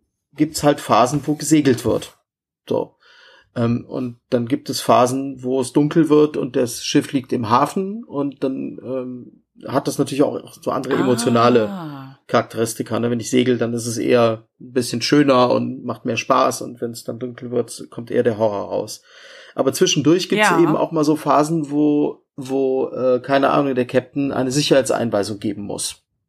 So. Mhm. Und dafür machen wir dann eine Unterbrechung. Aber ähm, zwischen diesen, diesen äh, Spielakten von den, also das machen wir normalerweise eine halbe Stunde oder eine Stunde sogar Pause und die nutzen oder können Teilnehmende auch nutzen, um sich abzusprechen miteinander, weil die Rollen cool. Verknüpfungen haben und dann kannst du halt gucken, okay, wir können, wo, wo fühle ich mich gerade vielleicht nicht cool mit oder wo, wo haben wir beide ähm, ein Interesse oder als Gruppe vielleicht auch ein Interesse, die Story hin weiterzuentwickeln. Ähm, und das finde ich, also das liegt nicht jedem, weil es natürlich so ein Off-Game-Zeit ist, die dazwischen liegt und du hast, musst darüber ja. dich absprechen. Das heißt, du weißt ein bisschen darüber, was passieren wird, das, in wie viel Detail auch immer, das ist sehr unterschiedlich. Aber ähm, ich persönlich hab, empfinde das als totale Bereicherung, weil ich erstens mal viel intensiver spielen kann in der Zeit, wo gespielt wird, weil ich weiß, das sind jetzt vier Stunden ja. oder so und dann bam, kommt ja. irgendwie eine Pause und dann passiert meistens auch ein, ein Ereignis in-game, was das irgendwie befördert, oder es gibt so einen Zeitpunkt in-game, äh, wo man sagt, okay, daran macht man jetzt sozusagen das Ende dieses Aktes fest. Dann mhm. haben wir meistens so eine Intro- und Outro-Musik, die wir, die wir laufen lassen, so dass man da auch ein, wie sagt man, so ein äh, äußeres Zeichen für hat. Und dann ähm, ah, ja. kannst du eben einfach eine Pause machen äh, und du kannst dich absprechen und du kannst dann irgendwann wieder ins Spiel reingehen mit, mit auch mit frischer Energie. Und vielleicht eben auch mit einer anderen Atmosphäre. So, das. Ja, ja. Ähm, ich glaube, ich kann mir auch vorstellen, dass das dafür sorgt, dass die, die Spieldichte noch mal höher ist, weil eben genau auf diesen drei Tageskons, wo man dann ist, wenn man sich mal mit anderen Spielenden irgendwie absprechen möchte, dann geht man mal hinters Haus oder wenn man jemanden sieht, ach, was ich dich noch fragen wollte oder ich gehe mal zu der SL oder muss irgendwie was klären und währenddessen bin ich heute nicht im Spiel. Aber wenn klar ist, dass es eine Pause gibt, dann weiß ich auch, ah, ich möchte die Person das gleich noch fragen. Ich spiele jetzt noch eine Viertelstunde, dann ist eh Pause und dann kann ich das anfragen. Dann unterbreche ich weniger das Spiel, es gibt weniger äh, ja, o Outee-Blasen in dem Fall. Also kann ich mir halt einfach vorstellen. Und dadurch äh, geht die Dichte hoch. Also spannend, spannendes, spannender Ansatz. Kan kannte ich bisher gar nicht. Wow. Ja, habe ich auch irgendwann mal ähm, irgendwie so ich sag jetzt das böse Wort aus dem Nordic Lab kennengelernt und äh, ja. ich, ich finde das ist halt ein, also es ist halt ein anderer, anderer Spielstil und wie gesagt, es muss nicht jedem liegen so, aber ich finde, ich persönlich finde das eine enorme Bereicherung. Genau. Mhm. Warum sagst du zu Nordic Lab das böse Wort? Also, naja, warum, also nicht nicht aus meiner Sicht, aber es gibt ja immer wieder Leute, die äh, das für die das scheinbar ein Trigger ist, weil sie meinen irgendwie Leute, wenn Leute sagen, sie machen Nordic Lab, dass die meinen würden, sie wären was Besseres oder sie hätten irgendwie ein ein tolleres Lab oder so und das ich für mich ist es halt so, ich habe halt irgendwann fast mit dem Lapen aufgehört, weil ich gemerkt habe, irgendwie das ist es nicht. Also ne, also 24 Stunden Time in. Äh, nee, äh, ist mir zu anstrengend. Und eigentlich will ich auch gar nicht mit Schwertern in Schlachten ziehen und ähm, ja, so ja. ganz viele von den Stories, die dann daraus äh, entstehen, auch nicht so die waren, die mich, die mich dann wirklich noch mitgerissen haben und ähm, habe dann eben ähm, durch durch die nordischen Länder ähm, und Knudepunkt vor allen Dingen, wo ich wo ich äh, vor lange schon mal hingefahren bin, äh, festgestellt, dass da eben auch mit diesem Lab-Ding andere Sachen gemacht werden, so. Und das, äh, und dann angefangen, damit auch zu experimentieren. Und festgestellt, mhm. oh, das ist eher so meins. Und das, für mich ist es halt nicht so eins, das Lab ist weiterentwickelt als das deutsche Lab, weil das deutsche Lab ist nämlich durchaus extrem weiterentwickelt äh, in ganz vielen Bereichen. Nur redet man halt nicht auf, auf Englisch darüber, deswegen weiß es im Ausland kaum jemand und so. Also wir reden halt auf Deutsch über die Sachen. Ja, Halt ja, ich frage mich auch manchmal, ähm, genau, also ich kenne Lab in den USA, ähm, Nordic Lab auf jeden Fall von gehört, ist glaube ich vielen ein Begriff. Äh, naja, das deutsche Lab hier vor Ort und ich finde es auch immer schwer zu sagen, ja, das ist jetzt das bessere Lab, weil es einerseits halt irgendwie Gatekeeping fördert. Ich glaube, es ist halt einfach eine andere Form ja. des Labs und das ist beides legitim und valid und wichtig und für die Leute, die es machen, eine coole Sache so. Ähm, es gibt da kein besser und kein schlechter oder ja, deine Gewandung ist nicht so gut, du kannst hier bei uns nicht mitmachen. Hey, wenn es für alle Abgesprochenen cool ist, dann gönnt euch. Also wer, es gibt keine Lab-Polizei, die dann ankommt und sagt, äh, es gibt hier irgendwelche irgendwelche blöden Regeln.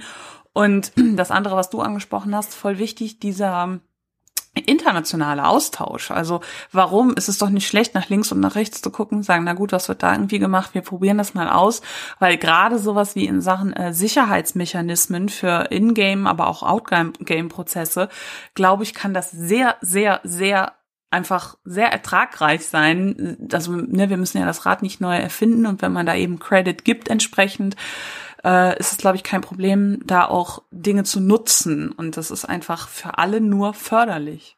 Genau. Und das gilt, das gilt ja für alle möglichen Formate, ne? Also ich finde das nicht, das, Nordic Lab ist ja auch so ein bescheuerter Begriff, weil er so geografisch ist und dann, das hat aber ja eigentlich, beschreibt man damit ja eher Strukturen und einen Stil. Und, und äh, es gibt. Eigentlich schon, ja. Äh, es gibt halt nordische Labs, die keine Nordic Labs sind. Und dann wird's irgendwann absurd, so, weil hä? Kann ja nicht mhm. sein.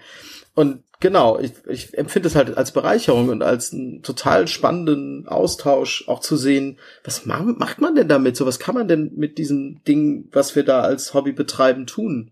Und es gehört dann natürlich noch viel mhm. mehr dazu, wenn ich, wenn ich Lab spiele, ne? Also, es ist halt nicht nur das, ja. die Veranstaltung, sondern alles drumherum ja auch noch. So, aber genau.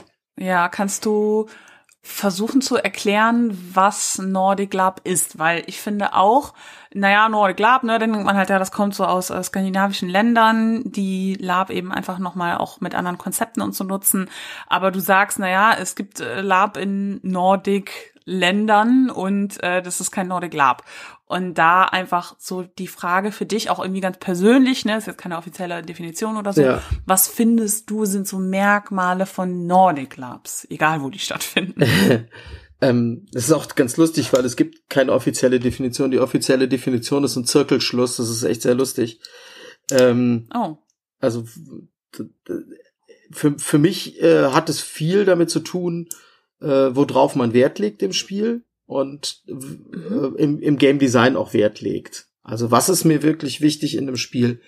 Ähm, und da geht's jetzt nicht um Inhalte, sondern um Form. Ähm, ein, ein Aspekt ist auf jeden Fall so der Ansatz, dass, dass, äh, dass man die, das ist auch äh, schwieriges Wort, also die, dass die Immersion sehr stark im Vordergrund liegt, also dass es darum geht, in die mhm. Gefühle äh, der, der Figur einzutauchen. Das macht man in allen möglichen Labs. So, aber das ist eben ein Schwerpunkt, ähm, der da herrscht. Ja. Ein zweiter, den ich enorm wichtig finde, ist ein ko-kreativer Ansatz, wo es darum mhm. geht, dass die Verantwortung für Spielinhalte auch bei den Spielenden liegt und nicht nur bei den Organisierenden. Ähm, das ist im deutschen Lab zwar auch so, aber in, in anderen Bereichen. Also im deutschen Lab bin ich halt für meinen Charakter verantwortlich und ich bin vielleicht mhm. für meinen Gruppenhintergrund verantwortlich. Und die Labwaffen, die du mitbringst. Ja, aber genau, aber ich meine jetzt so auf so ein, ja stimmt, da kannst du auch, oder meine Kostüme oder so, ne? Und im, im ja, Nordic genau. Lab geht's eher darum, auch die, die Handlungsoptionen äh, oder die Agency in, in Hand der, der Spielenden zu haben. Mhm. Also viel stärker ähm, noch die das Spiel ähm, gestalten zu lassen von Spielenden. Also beispielsweise ist ganz oft so, dass, dass Rollen transparent sind. Also ich habe diverse Nordic Labs veranstaltet, die äh, wo jeder jede Rolle lesen konnte. Es gab keine, wow. Geheim, keine Geheimnisse. Das ist gar nicht unüblich.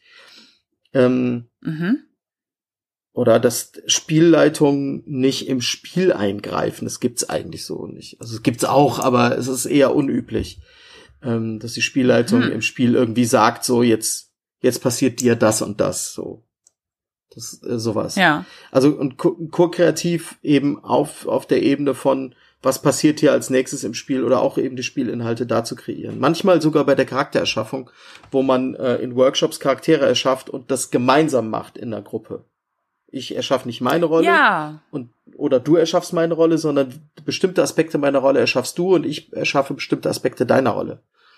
Und so. Voll spannend. Sowas zum Beispiel gibt's sehr oft.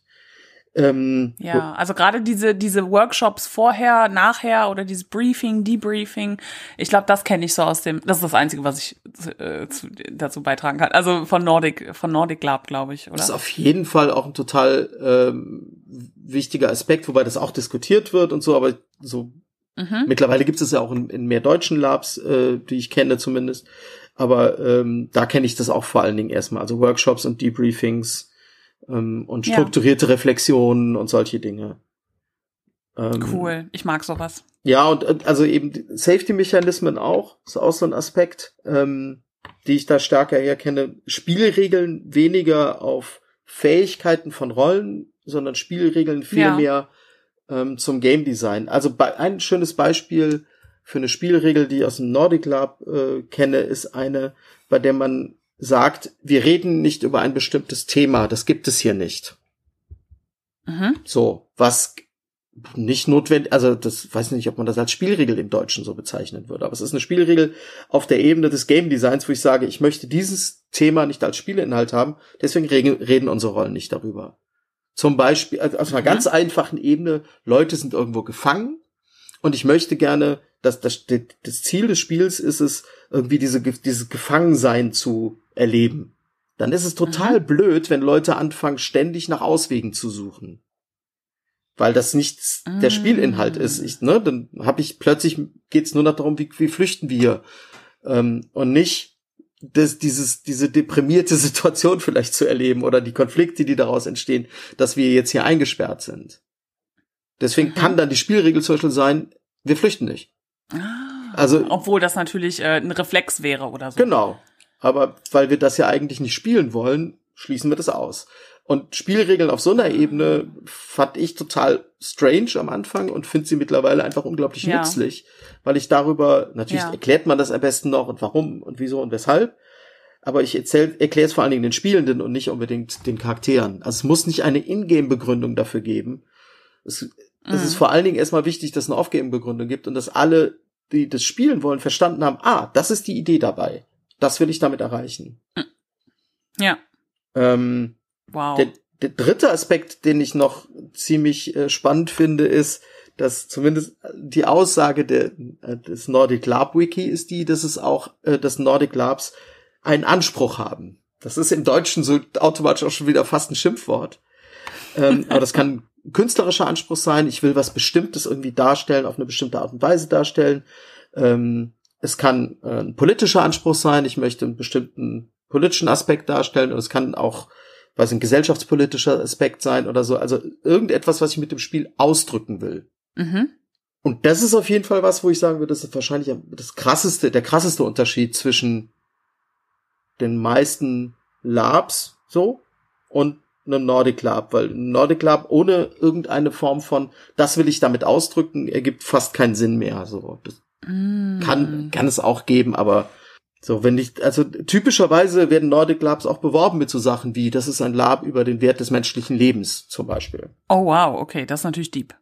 Ja, jetzt als jetzt ein Beispiel nicht. Ja, nicht nein, alle, also halt. genau, ja. Wenn man eben so extremere Erfahrungen haben will, klar, passt das natürlich. Ja.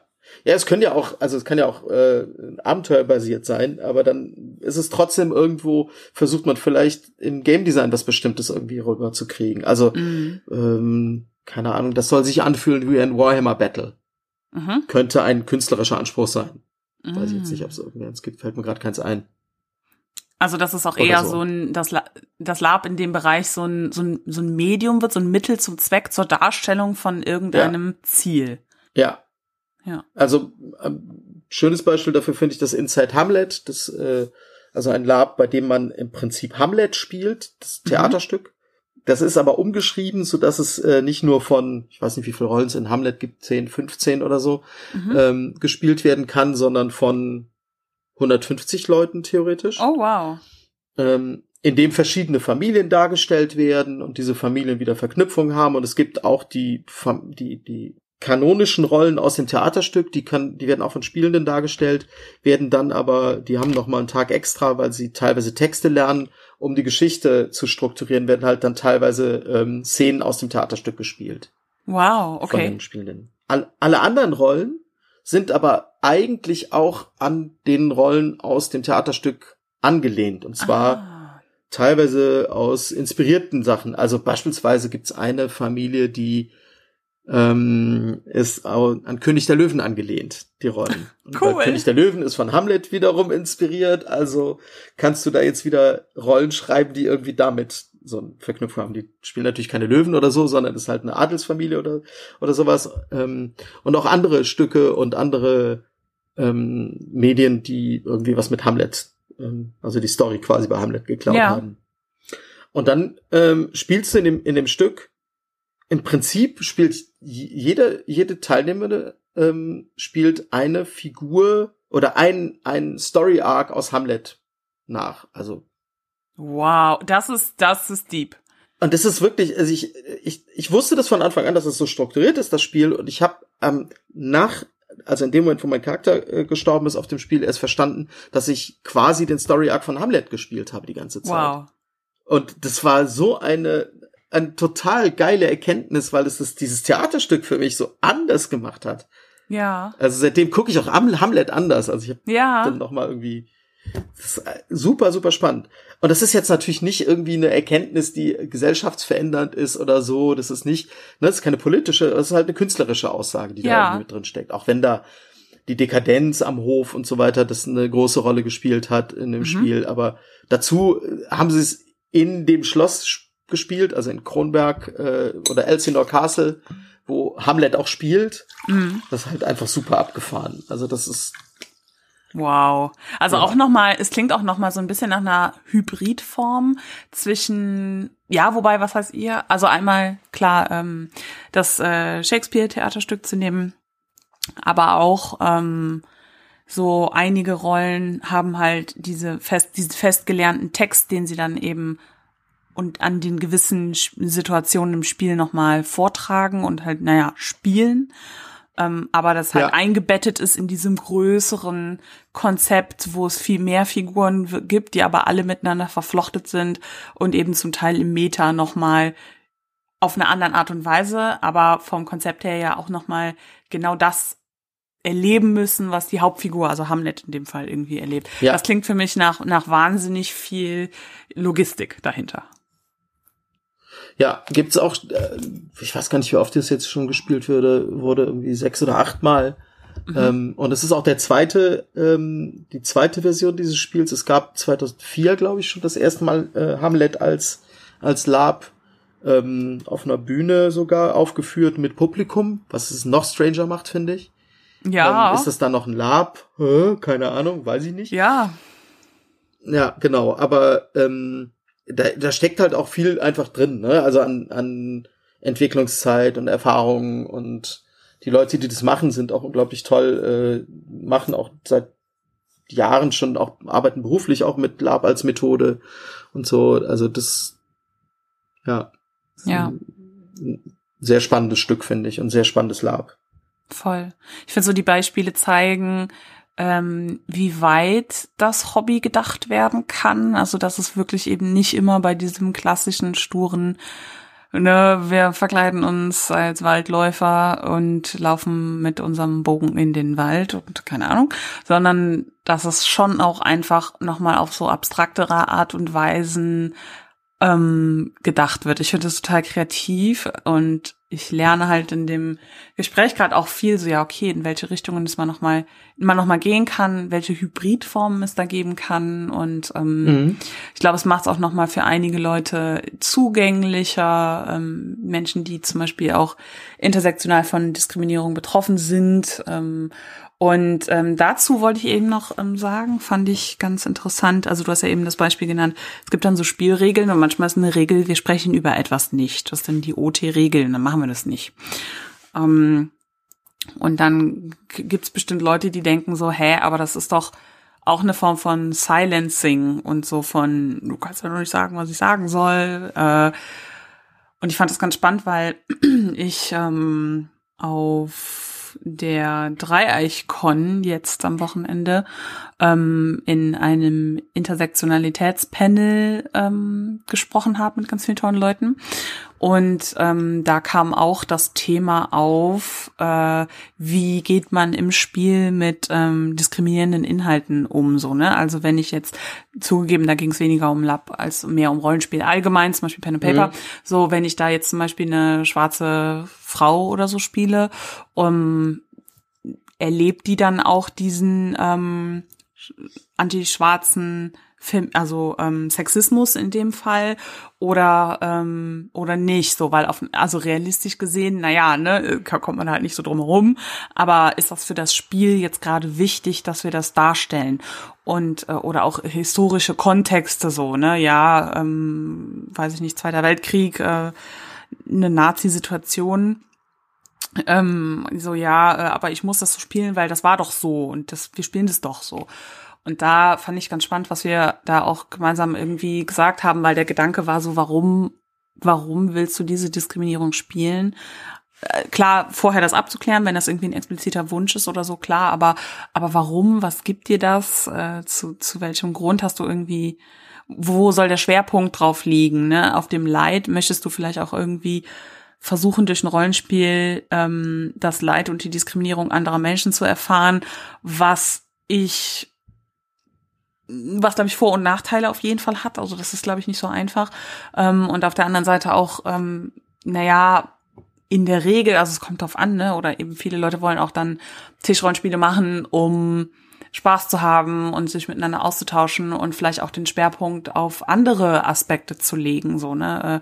20er äh, Jahre haben wir angesprochen, äh, berühmtes Setting, was Spiele, viele dann bespielen wollen, ähm, wo, wo es vielleicht einfach nicht darum gehen soll, so dass da jetzt äh, Sexismus noch voll äh, am Start war und äh, die Rolle der Frau eine andere und ähm, äh, ist eh nur ja. zwei Geschlechter und so weiter. Und dass das, also das fand ich irgendwie total gut, sich das auch selber nochmal so zu hinterfragen. Und wer zwingt denn Leute dazu, Dinge auch in historischen Kontexten historisch accurate zu bespielen. Also es ist ja niemand da, der sagt, ja, du musst das doch jetzt so machen, weil das war doch so. Also, nee, also denk das irgendwie weiter. Ähm, Rollenspiel kann man da einfach, man kann auch selber einfach Grenzen setzen und auch selber vorher schon sagen, hey, ich möchte nicht, dass das und das angesprochen wird, einfach aus, aus Sicherheitsgründen, aus Schutzgründen und ähm, dann wird das nicht gemacht. Gerade, also klar, auf einem 150 Leute Lab ähm, Veranstaltung schwieriger als in einer vier Leute Pen and Paper Runde am Tisch, so, da ist das machbarer, aber das einfach im Hinterkopf zu behalten, also das fand ich nochmal voll den wichtigen Punkt, den ich ähm, in dem Zusammenhang hier auch nochmal nennen wollte. Das ist ja kein Silencing in dem Sinne, aber ja, welchen Mehrwert hast du davon, das jetzt irgendwie darzustellen, sich das einfach nochmal vor Augen zu führen, finde ich da hilfreich. Ja, ja finde ich total gut, ähm, das zu sagen. Ähm, ich finde gerade das äh, Silencing und oder Erasure sogar ein super mhm. schwieriges Thema an der Stelle, ne? Weil, also ja. wer bin ich, der dir vorschreibt, welche Inhalte du erleben darfst im Spiel. Aber das gilt eben in beide Richtungen. Also es kann ich weder weder bin ich der, derjenige, der dir sagt, okay, du musst jetzt mal mit meinen Rassismen hier umgehen, weil so war das mm. halt in der Zeit. Noch ja, bin genau. ich derjenige, der sagen sollte, nee, nee, Rassismus darf kein Spielinhalt sein, weil ja, damit ja. könnten wir jemanden verletzen. So, Schwierig. das ist halt deine Entscheidung und nicht meine, so weil ich nicht davon betroffen bin. Genau. Genauso wie Sexismus und andere das. andere ähm, Ismen so. Ja, ich find's schön, ähm, wie du einfach auch gerade nochmal darstellst, dass der, ähm, dass die Entscheidung bei den Opfern liegt. Bei den Leuten, die davon ja. betroffen sind, ja. Und das, also ich habe ich hab das, wir haben, wir haben zwei Spiele, wo wir das äh, unterschiedlich gemacht haben. Also ähm, Demeter mit dem Dracula-Spiel, das hatte ich eben ja kurz mhm. erwähnt. Da haben wir ähm, Erasure gemacht für Sexismus und Rassismus. Also haben ja. per se gesagt, okay, das ist hier kein Thema, was wir spielen wollen. Mhm. Schon allein deswegen, weil wir Teilnehmende haben, die jetzt hier auf dem Segelschiff sind und wir nehmen ja auch alle dran teil, weil wir segeln wollen. Und wenn dann irgendjemand nur das Maul aufmacht und sagt, Frauen bringen Unglück auf dem Schiff, dann schmeiße ich die Person persönlich runter, weil das ist halt völlig so abgedroschen und es bringt einfach niemanden irgendwas, nee, das zu genau, sagen. Genau, es bringt nichts. Und es kann, es kann nur dafür sorgen, dass irgendjemand weniger von diesen Spielinhalten hat. Hä? Was soll ja. das? Ja. Also, und damit es eben gar kein Thema ist im Spiel, haben wir das so gemacht. Schön. Ja, aber es ist natürlich keine perfekte Lösung, weil dann sage ich ja Leuten auch, okay, mit diesen Inhalten darfst du auch als be betroffene Person nicht spielen. Mm. Ja, verstehe ich schon. Und äh, weil mir das auch wichtig war, damit mal zu, zu experimentieren, haben wir bei einem anderen Spiel, was wir jetzt dieses Jahr gemacht haben, bei Erebus, haben wir uns überlegt, okay, wir wollen mal ähm, also Rassismus haben wir erstmal rausgenommen und haben gesagt, okay, wenn jemand äh, selber äh, BIPOC ist, dann könnt ihr zu uns kommen und sagen, ihr wollt eine Rolle spielen, die den Hintergrund auch hat und dann können wir darüber sprechen. So, mhm. aber ähm, bei Sexismus haben wir halt einen äh, Mechanismus eingebaut, wo wir gesagt haben, du kannst sowohl aktiv als auch passiv Sexismus bespielen, ähm, aber nur, wenn alle in der Situation Beteiligten das signalisieren und dafür gibt's halt gab's so einen Button, wo das Feminismus-Symbol ah. drauf war, den musstest du halt tragen in dem Moment, ne? Und aber nur wenn die anderen dann auch den getragen haben, dann konntest du das bespielen und dann konntest du es aber auch natürlich jederzeit abnehmen, selbst in der Situation. Oder du gehst halt weg, weil gibt's dann andere Sicherheitsmechanismen. Ah. So und darüber, also kann man jetzt auch sagen, hm, doof, dann hat jemand so einen Button, wobei die Symbol gab's halt, pff, so scheiß halt drauf. Mhm. halt, ähm, so und, und das haben einige benutzt und also ich weiß nicht genau, ich, ich würde nicht sagen, dass es ein Massenphänomen war, war auch ein kleines Spiel mit irgendwie 25 Leuten, aber ähm, um um mal sich dem ein bisschen zu nähern und zu überlegen, wie kann man denn mit so Themen auch verantwortlich umgehen und sie auch als Spielinhalt einfach wahrnehmen. Das ja. so und das fand ich finde ich einen ganz spannenden Ansatz, aber bin da auch noch nicht irgendwie schlüssig, was da der beste Ansatz ist, keine Ahnung. Hm, also ich bin auch ein bisschen am Nachdenken. Also ich finde es zum Beispiel super angenehm. In unserer Pen and Paper Gruppe ähm, spiele ich halt auch eine schwarze Frau und ähm, es ist vorher abgesprochen worden, dass wir ähm, die Ismen in Time einfach nicht bespielen. Also die gibt es bestimmt auch in der Welt, aber ähm, wir reden da in unserem Spiel halt nicht drüber. Und ich finde es ehrlich gesagt so, also ne, als Betroffene, auch OT, total angenehm, da jetzt einmal nicht immer, äh, ne, meine Güte, es geht in meinem echten Leben auch schon immer darum und dann muss ich da jetzt nicht explizit nochmal in-game auch mit denselben Dynamiken konfrontiert werden.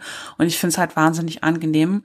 Ähm, mir ist schon klar, dass das genau eben auch Erasure ist und an manchen Stellen so, na ja, wenn es vielleicht auch Empowerment sein könnte, ähm, wo ich mich mit anderen schwarzen Personen in dem Spiel kurz schließe oder keine Ahnung, ähm, das, naja, bleibt ja dann in der Form jetzt auch so bespielt irgendwie weg. Also ich verstehe auf jeden Fall auch diese, diese Nachteile davon, aber ähm, in dem Beispiel finde ich das jetzt als betroffene Person zum Beispiel total angenehm finde auch diese Sexismuslösung, die du aber jetzt gerade erklärt hast, spannend, weil ähm, weil es nochmal einen geschützten Raum gibt, in dem das auf einmal möglich ist. Mir ist es, glaube ich, wichtig, dass oder ich muss das auf jeden Fall auch noch üben, ich glaube, ich habe das schon mal gesagt, äh, diese Sicherheitsmechanismen dann auch zu nutzen. Also mir fällt dann manchmal in der Situation, wenn ich zum Beispiel überfordert bin oder anfange, mich unwohl zu fühlen, nicht ein, dass ich das ja abnehmen könnte. Ähm, mhm. Oder denke dann zum Beispiel, oh, wir sind hier gerade mitten in einer spannenden Situation, ich fühle mich aber unwohl, wenn ich jetzt den Button abnehme, dann sieht das halt so auch so aus, als wäre ich jetzt hier die oder ich habe zum Beispiel das Thema angesprochen, alle reden darüber und dann nehme ich das, den Button ab und denke so, oh, es wird mir gerade zu viel. Ähm, auch, auch sich vor Augen führen, so, das ist nicht schlimm, ihr seid keine SpielverderberInnen oder so dann, sondern das ist einfach normal und natürlich. Ja, das ist, glaube ich, irgendwie ja. nochmal noch mal wichtig, ja. Ja, ich, ich meine, das, das ist halt, äh, ich glaube, es fällt allen schwer. Also, ja. ne, also wir haben sicher Situationen, wo das nicht passiert und wo Leute dann auch merken, okay, da bin ich über eine Grenze hinausgegangen oder habe gemerkt, da ist eine Grenze von mir, eine, eine meiner Grenzen überschritten worden und hab, mir ist das Wort nicht eingefallen, mir ist die Aktion nicht eingefallen, was auch immer. Ähm, genau. Da finde ich halt tatsächlich auch an der Stelle die Spielunterbrechung halt super sinnvoll, weil mhm. es, es gibt diese Momente, wo du dich wo du dich einfach rausziehen kannst oder wo du auch, wenn dir das nicht eingefallen ist, in dem Moment nachher nochmal sagen kannst, puh, da hatte ich ein Problem. Und dann gibt's halt ja auch verschiedene Sachen, wie man das machen kann. Kann mit der Safety Person äh, sprechen oder man kann mit den, mit den SpielerInnen, mit denen man da ähm, gespielt hat, äh, spielen oder wie auch immer. Ja. Ne? Ja. Es ist alles keine finale Lösung so, aber das ist halt, darum geht's glaube ich auch nicht. Es geht halt darum, irgendwie einen sichereren Umgang damit zu schaffen und einen, bei dem man auch die Möglichkeit hat, über das zu entscheiden, was mich selbst emotional betrifft. Ja. So, das ist, glaube ich, also, und ja. wie gesagt, ne, also das perfekt ist es nicht, aber ja. Genau. Ich denke, zur, zur Lösung wäre es äh, wichtig, dass einfach viele von den Betroffenen selber nochmal was dazu sagen und die vielleicht auch irgendwie was ähm, erarbeiten, obwohl klar ist, dass äh, nur, in Anführungszeichen, weil ich von etwas betroffen bin, ähm, heißt das nicht automatisch, dass ich mir da super explizit Gedanken zu mache. Ne? Also nicht jede Frau kennt sich genau, also hat sicherlich schon mal Sexismus erlebt oder weiblich gelesene Person, aber ähm, das heißt nicht, dass jetzt alle voll die Ahnung von Sexismus an sich haben und von Feminismus und warum das irgendwie wichtig ist oder so. Und da sind die ähm, Einstellungen und Meinungen ja auch unterschiedlich. Ich meine, das ist ja eine riesige Personengruppe. Und da ähm, ja, insofern, ja. ja. Auf jeden Fall schwierig, aber ich finde es schön, dass da einfach Gedanken und Bestrebungen gemacht werden und dass ähm, die Erfahrungen von Betroffenen und die Bedürfnisse da ähm, im Fokus liegen. Ähm, mir ist zum Beispiel auch immer klar, also selbst wenn ich auf einer Con bin und dann irgendwie gesagt wird, hey, hier wird Rassismus nicht bespielt, dass vielleicht trotzdem, ne, weil wir eben alle OT rassistisch sozialisiert sind, dass es trotzdem ähm, unterbewusst von Leuten Reaktionen mir gegenüber geben wird. Oder irgendwie noch mal so doppelte Gedankengänge so kann ich das jetzt ansprechen? Äh, ja. ist es überhaupt rassistisch? Ja nein. Und das erfordert natürlich auch erstmal ein OT-Wissen von der Sache so bevor du IT das abwängst ist glaube ich eine, eine komplizierte Sache an der Stelle. Aber ich finde es schön dass sich in der Richtung eben Gedanken gemacht werden für so Konzepte. Ich mag das mit den Buttons was du erklärt hast ja. Ja Danke. Ich finde ich find das auch, ja, ähm, ich meine, wir machen uns keine Gedanken darüber, dass unsere Schwerter nicht aus Metall sind. Also mhm. wir, wir, wir benutzen Systeme, um dafür zu sorgen, dass wir uns nicht wehtun auf einer anderen Ebene. Und die braucht man eben auch auf der Ebene, finde ich. Und da geht's ja, ja, nicht, nicht, nicht nur um Ismen, die sind halt einfach mal eh krass vorhanden die ganze Zeit, aber es geht halt ja. um ganz viel emotionale ähm, und für mich ist halt auch was, wo ich, wo ich denke, ich, ich kann mich und krieg das auch gespiegelt von vielen Teilnehmenden ähm, besser in emotional intensive Situationen reinlassen, reinfallen lassen und die auch aktiv suchen, wenn ich weiß, da gibt's ein Sicherheitsnetz und das ist auch ein Vertrauen zwischen den ja. Teilnehmenden, was da passiert. Absolut, also. Und dann hat's auch was, also wir versuchen auch die zu workshoppen vorher, die Sachen, dass man die nicht nur erzählt bekommt, sondern auch mal ausprobiert teilweise. Ja. So, das kommt auch nochmal dazu, so, aber das sind dann alles nochmal so zusätzliche Schichten obendrauf sozusagen. Wenn es erstmal überhaupt was gibt, ist das schon mal super, finde ich. Ja, absolut. Also da stimme ich dir voll und ganz zu. Ähm, da, wenn man irgendwie schon mal so äh, Spielende kennt oder so, ähm, und dann, genau, fände ich, glaube ich, ganz, ganz sinnvoll. Ja, also wir äh, sind so ein bisschen vom Hölzchen auf Stückchen und keine Ahnung irgendwie gekommen, aber ist ja, glaube ich, trotzdem irgendwie ganz spannend gewesen, so warum das doof ist und welche Alternativen es gibt. Wir haben dann über Laox gesprochen und dass die eben oft Elemente inzwischen auch, äh, also dass das halt freier gedacht ist nochmal als dieses klassische Lab und ähm, dann auch nochmal jetzt über Nordic Lab und die jeweiligen Mechanismen dazu. Auf jeden Fall auch spannend. Ähm, eine Frage, die mir noch einfällt. Kennst du denn neben den Laox aktuell noch andere Alternativen zu dem klassischen Lab? Wir gehen raus und treffen uns. Ja, nicht wirklich, glaube ich. Also ich, also ich glaube, Leute machen teilweise Forumsspiel. Das mhm. ist, ja, aber das ist mir ein bisschen zu wenig. Und ähm, ja, aber sonst eigentlich nicht wirklich was. Also das ist äh, hängt natürlich immer von der Infektionslage ab. Also deswegen im ja. September oder im, im, im August konnte man äh, vielleicht sogar wirklich noch was spielen. Genau. Ähm, dann, wie du, wie du auch schon gesagt hast, ne, in kleineren Gruppen oder ähm, mit entsprechendem Abstand vielleicht, aber eben nicht das, das normale äh, Con damit ersetzen oder äh, gerade Großcons damit erst recht nicht ersetzen. Mhm. Sonst wird's ja. echt ganz dünn. Ich kenne auch keine. Also ich hätte auch gesagt, kleine Labs mit Sicherheitsmaßnahmen, also wirklich kleine, wirklich kleine Labs, ja. wenn man sich irgendwie zu dritt trifft. Ja, das ist dann einfach nochmal, dann muss man vielleicht nochmal den Schwerpunkt auf ähm, tiefes Charakterspiel und so legen, als auf große Schlachten, weil das kannst du halt irgendwie dann auch nicht darstellen. Und kann ich auch verstehen, dass das nicht für äh, jede Person was ist. Also da ähm, ja. muss man, glaube ich, auch nochmal schauen. Ansonsten fallen mir auf jeden Fall auch keine weiteren ähm, Alternativen ein. Ja, dann könnten wir uns vielleicht noch so Gedanken dazu machen, wie Szenarien aussehen, wenn es denn endlich wieder losgeht. Ne? Also wenn dann, ich weiß nicht, wie das dann aussieht, kann man ja jetzt noch nicht so richtig sagen, aber Schnelltest, Impfstoff, äh, whatever. Und eines Tages können wir alle wieder raus auf die Wiesen und endlich wieder unsere Schnapsflasche am Lagerfeuer im Kreis gehen lassen. Ohne Corona zu bekommen. Vielleicht kriegen wir irgendwas Schocker, anderes, Schocker. das weiß ich jetzt nicht, aber genau. Und ähm, ja, hast du da irgendwie Ideen oder so? Wie, wie wird das vielleicht aussehen? Ich, ich glaube, viele Leute denken, ich weiß nicht, wie dir das geht, aber viele Leute denken, das knallt dann alles auf einmal. So, weil mhm. jetzt, also ne, alle Leute wollen dann wieder Labs machen und dann, äh, sobald das wieder geht, sind alle Veranstaltungen zugleich. Und ich glaube schon, dass es da auch sich stapeln wird irgendwie. So. Ja, denke ich auch. Ja. Auf der anderen Seite, glaube ich, ist ja auch abhängig davon, was ist es für ein Event, also wie viel Vorbereitungszeit ich brauche. Und haben die Leute jetzt vielleicht schon eine Location gebucht oder fangen sie dann erst an zu suchen, wenn es klarer wird? Und dann wird sich vielleicht ein bisschen so äh, hinauszögern, so dass nicht ganz so krass wird. Ja. Aber es wird auf jeden Fall voll werden. Das glaube ich ja. mit Sicherheit. Also das ist irgendwie, weil ich denke na klar will ich will auch wieder Labs veranstalten. Ich will auch wieder auf Labs gehen. Also der Terminkalender ja. war vorher schon eigentlich immer unmöglich und es wird glaube ich nicht besser. Ja, ich denke auch, dass ähm, dass dann viel kommt. Also viele Leute haben irgendwie Druck oder auch noch mal neue Ideen in der Zwischenzeit bekommen, irgendwas umzusetzen oder im Meta ist irgendwas passiert oder genau Forenspiel, Downtime, wo irgendwas äh, noch mal passiert in den Welten.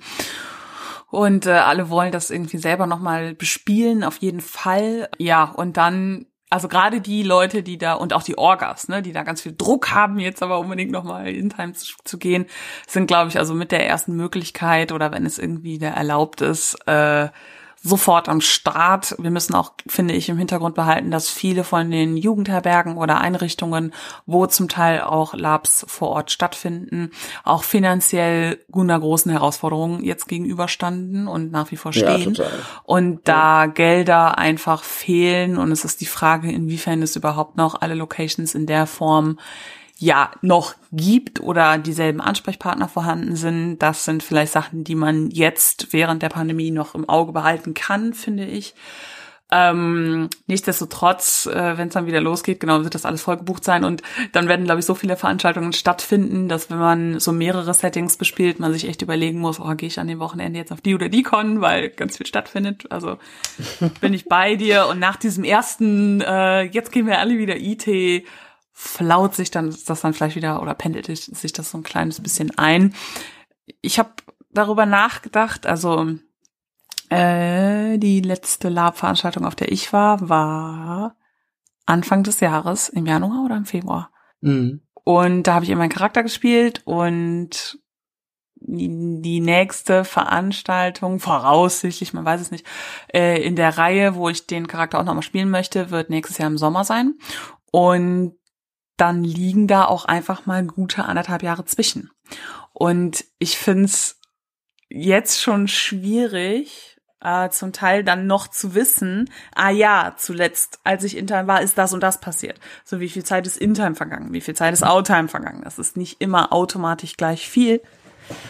Und ähm, welche Ereignisse sind da passiert, ne? Welche Geheimnisse habe ich vielleicht erfahren oder so. Und ich hatte mal überlegt, tatsächlich, hatte ich nicht sogar mal damit angefangen? Ich glaube wohl. Äh, in so einem Notizheft mir irgendwie immer nachkonnen, so ein paar Stichwörter nur zu machen, was passiert ist, ne? der und der hat dir das Geheimnis erzählt. Du hast von dem und dem einen Auftrag bekommen für so und so viel Geld. Super musste, smart das ja. und das mal. Ja, ne, irgendwas. Oder du hast das und das von wem geschenkt bekommen. Der und der hat dir die Gefühle irgendwie für dich. Oder keine Ahnung, wir wollen jetzt heimlich in den Krieg ziehen. Whatever. Das einfach aufzuschreiben, dass das halt nicht vergessen wird. So nur so Stichpunkte.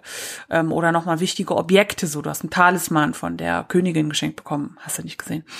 Und wenn ähm, man dann eben irgendwann nochmal in Time geht, dann so, ah, hier, guck mal, Moment mal, da haben wir doch schon mal drüber gesprochen. Weil sonst erlebe ich das halt viel in Besprechungen oder auch in Time so, äh, hatten wir da nicht mal drüber gesprochen? Ja, und dann stehen halt alle da so. Aber jetzt nach der langen Zeit ist das, glaube ich, echt nochmal ein, ein Thema so. Und oh Mann, wo war ich denn zuletzt? Was habe ich denn zuletzt gemacht? Und äh, ja, wenn ihr zuhört und vielleicht irgendwie jetzt auch so denkt, äh, hm, könnte ich jetzt auch nicht mehr sagen, dann ähm, ja, vielleicht wollt ihr damit anfangen oder so, vielleicht gibt es irgendwie Sinn, ist ja egal, ob digital als Sprachnachricht im Notizbuch oder wo auch immer, sich das einfach grob aufzuschreiben und wann das war und was da passiert ist, ähm, weil es dann, glaube ich, auch nochmal zu einem, einem dichteren Spiel führt. Denn wenn jetzt gesagt wird, ja, in-game sind da nur oh, weiß ich nicht, einen Monat oder zwei dazwischen, dann hat mein Charakter das In-Time noch sehr frisch auf dem Schirm. Aber ich äh, komme dann erstmal rein und grüße vielleicht eine Person, mit der ich zuletzt voll den krassen Streit hatte, weil ich es vergessen habe. So, ja, ne? so muss man ja auch Ja, sagen. würde mir genauso gehen, ja.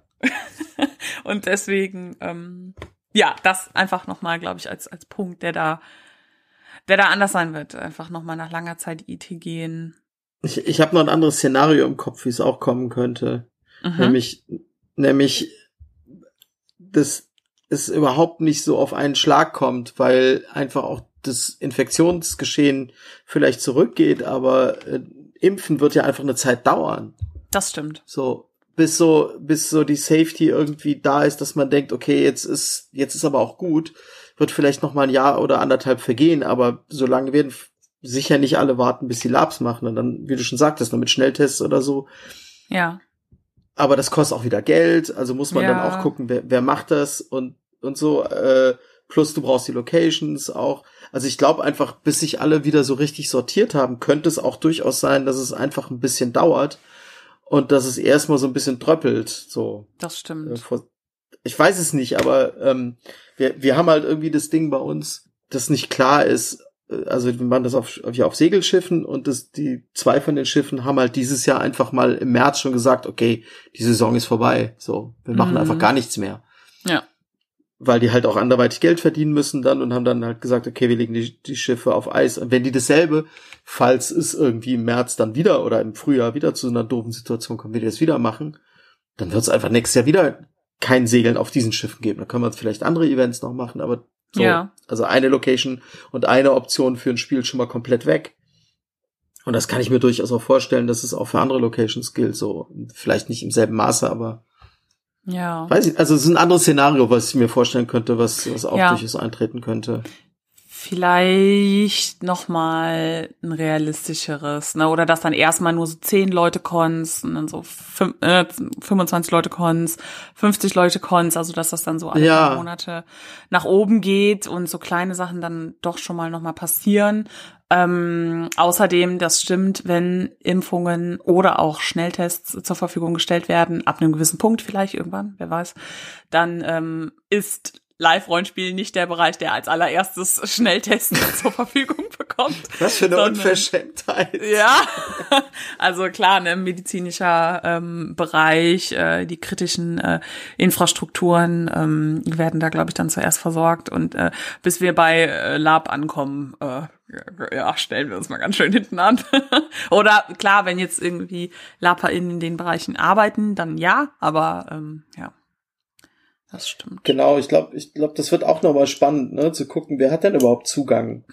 Mhm. Also so zu Impfung, genau, denke ich halt auch. Erstmal gibt's da wichtigere Gruppen als irgendwie das Durchschnittsalter des, des deutschen Labers. Voll. So. Und, und dann, genau wie du sagst, ne, medizinisches Personal und so weiter. Und aber auch eben die Schnelltests, wenn die nicht, wenn die nicht massenhaft leicht verfügbar sind, dann gibt's eben auch haufenweise Einrichtungen, wo das viel wichtiger ist. Dann Mhm. gibt's die eben auch erstmal nicht. Also das wird nochmal super spannend, glaube ich. Also alle hoffen irgendwie, dass nächstes Jahr was geht, aber ich bin, ich bin an der Stelle echt gerade nicht optimistisch, dass es wirklich äh, im nächstes Jahr nennenswert viele Labs geben wird. Also es wird Mhm. garantiert mehr geben als dieses Jahr, weil mehr Leute sich eben auch über Hygienekonzepte Gedanken machen und darüber was umzusetzen und eben alternative Modelle, wie du auch gerade sagtest, ne, vielleicht gehen dann kleine Veranstaltungen, dann nutzt man das halt so. Mhm. Ähm, da sind ja auch die Locations jetzt offen dafür. Es erwartet ja keiner mehr, dass du die komplette Location belegst, weil das auch gar nicht geht in den meisten Fällen, sondern du kannst ja ganz oft mit den Locations reden. Konnte man dieses Jahr ja schon und sagen, okay, wie machen wir das jetzt? Und dann haben die entweder gesagt, okay, wir machen gar nichts mehr oder wir schauen einfach, was geht und anhand der Leute könnt ihr halt hier zu uns kommen und vielleicht ist das dann auch eine Option. Mhm. Ich weiß es auch nicht, aber äh, ja, man, man ist dieser Scheiß endlich vorbei. Ja, ja, die Frage, die wir uns seit äh, ja, einem knappen Jahr alle stellen, äh, es ist nicht so einfach zu sagen, wir müssen auf jeden Fall Nee. alle ähm, am Ball bleiben. Und ähm, ich finde die äh, Optionen und die ganzen Ideen, die wir ja jetzt heute auch schon genannt haben, ähm, sind auf jeden Fall etwas. Kann man nicht anders sagen. Äh, stillt vielleicht ein kleines bisschen in den Labdurst, bis wir endlich wieder alle äh, auf Großkons uns mit ähm, Polsterschaumwaffen verprügeln können. Ja, ich würde vielleicht so, so ähm, abschließend oder auch zusammenfassend nochmal fragen, ähm, welche langfristigen Auswirkungen die Pandemie auf das Hobby haben wird. Also auch wenn dann irgendwann mal wieder alles vorbei ist. Was glaubst du, ist so langfristig dann schon auch ähm, schon auch nochmal Sachen, die sich verändern könnten? Ja, ich glaube, also zum einen strukturell werden wahrscheinlich schon einige Orgas aufhören, nicht weil sie jetzt pleite sind unbedingt, weil die meisten ja kein Geld damit verdienen.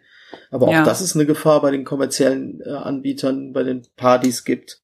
Kann ich nicht ausschließen, aber einfach auch vielleicht, weil Leute sowieso ein bisschen die Luft raus war oder so und dann danach das nochmal aufbringen mit den ganzen Komplikationen. Also das kann ich mir gut vorstellen.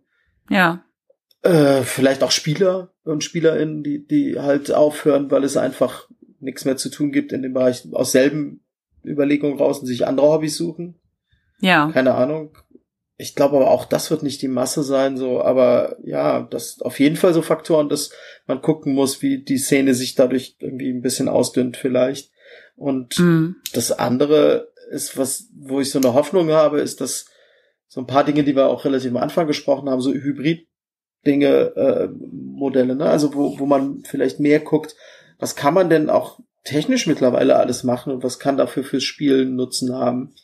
Ja. Ähm, das fände ich auf jeden Fall nochmal spannend. So, mein ganz persönliches Steckenpferd ist ja auch das, äh, also die, die, die Hygieneregeln zum Beispiel oder Hygienekonzepte sind ja eine Form von Safety und das ist, ja, bist du ja auch in dem Netzwerk drin. Ja, Ähm, genau. Safety in Lab, dass, dass man sich mehr Gedanken darüber auch nochmal macht. Also wir haben ja in diesem Nordic Lab Bereich auch viel über die Emotional Safety gesprochen und solche Sachen. Mhm. aber eben auch, ne, du, du meintest es eben, ne, dann geht die Flasche wieder im Schnaps wieder rum und dann hast du Ja. zwar kein Corona, aber Ja. ziehst dir, fängst dir was anderes ein. Und ich meine, das ist so, ich, wir hatten wirklich Fälle beim Knutepunkt zum Beispiel, wo Leute, wo ein wirklich großer Teil der Leute mit einer, äh, mit einer Virusgrippe krank geworden sind. Oh wow. Und es war nicht lustig, Lungenentzündung Ja. und allem drum und dran so. Also das, weil halt einfach genau die dasselbe Flasche rund passiert ging. ist, ne? Ja, ich kann das auch mit Durchfallerkrankungen. Also da gibt's ganz viele Späße, Ja, die ja, da genau. trotzdem passieren. Ja, klar. Und vielleicht macht man sich dann auch ein bisschen mehr Gedanken darüber. Ob das jetzt gut ist oder nicht, will ich gar nicht beurteilen. Vielleicht Ja. wäre es auch ganz gut, da ein bisschen, bisschen weniger drüber nachzudenken. Aber ich glaube, es wird uns vielleicht auch allen ein bisschen schwerer fallen in Zukunft Ja. zu denken oder nicht daran zu denken, dass man sich auch infizieren könnte. Ja. So, das, was abs absurd klingt irgendwie. Wir wollen ja also jetzt auf der einen Seite auch keine Angst machen, aber ich glaube, es ist einfach nicht verkehrt, das so grob auf dem Schirm zu haben. Und wenn du eh irgendwie deine Tasche für die nächste Lab-Veranstaltung dann irgendwann nochmal packst, dann nimm doch einfach einen eigenen Becher mit. Nimm auch ein eigenes Pinchen mit. Hey, was soll's? Ja. Weiß ich Ja. nicht. Ist ja jetzt nicht so der Aufwand. Genau. Ähm, du hast eben auch gesagt, ja, es könnte Leuten, ähm, also Leute hören vielleicht einfach auf mit dem Hobby, weil jetzt bist du halt eh eine Weile raus. Orgas, Veranstaltungsreihen oder Kampagnen gehen ja vielleicht irgendwie auch zu Ende oder auseinander. Ja, äh, ich muss ganz ehrlich sagen, so ein bisschen ist der Wind auch raus, gedanklich auch zum Teil noch mal ganz woanders als jetzt irgendwie beim Lab selbst, weil es so lange auch nicht mehr war und weil es, weil ich nicht mehr weiß, was mein Charakter, was war da eigentlich noch mal. Ne? Ich habe jetzt so lange was anderes gemacht und irgendwie noch mal andere Zeitvertreibe, Ideen und so gehabt, dass ich ähm, da einfach auch gedanklich gar nicht mehr so drin bin, obwohl ich auch äh, noch mal zwei, drei spannende Projekte für die Zukunft geplant habe. Ne? Die sind jetzt gerade noch so ein bisschen on hold, aber ähm, da freue ich mich eigentlich schon drauf und ähm, ich halte mich da auch mit der Freude noch ein bisschen zurück, weil naja alles gerade halt irgendwie still steht so, aber wenn es dann weitergeht, dann geht es weiter und dann ähm, ja kommen da glaube ich auch noch mal coole Projekte bei rum. Ja. Das, das kann ich mir halt auch total gut vorstellen, dass dann irgendwann wirklich auch so ein Aufwind wieder kommt, weil wenn dann mal, also wenn, wie wir es alle hoffen, aber man weiß es ja auch nicht, aber wenn das der Fall sein sollte, dass man irgendwann sagen kann, okay, das ist jetzt wirklich das Thema Corona, können wir jetzt erst wirklich erstmal ad acta legen, ähm, dass dann auch wieder so mehr Leichtigkeit wieder ein bisschen reinkommen kann, so. Mit, man muss Mhm. sich da keine Gedanken machen. Und Leute mit, mit Ideen, wie du schon sagst, ne, diese jetzt längere Zeit schon mit sich rumtragen und die nie umgesetzt werden konnten und sagen, jetzt machen wir das. Dann wird's auch geil. Das, das fände ich halt total großartig, weil dann gehen, gehen halt auch einfach mal andere Dinge nochmal ab. So. Ja. In meinem Kopf ist es ja auch so, dass alle nach der Pandemie, wenn Lab wieder losgeht, äh, richtig, also fancy Klamotten haben, weil jetzt einfach die ganze Zeit gecraftet wurde, ne? Helme, Rüstungen, Waffen, irgendwelche coolen Klamotten und die aufwendigst gewebten Borten und Ziernähte und äh, Prunkkleidung und äh, hast du nicht gesehen.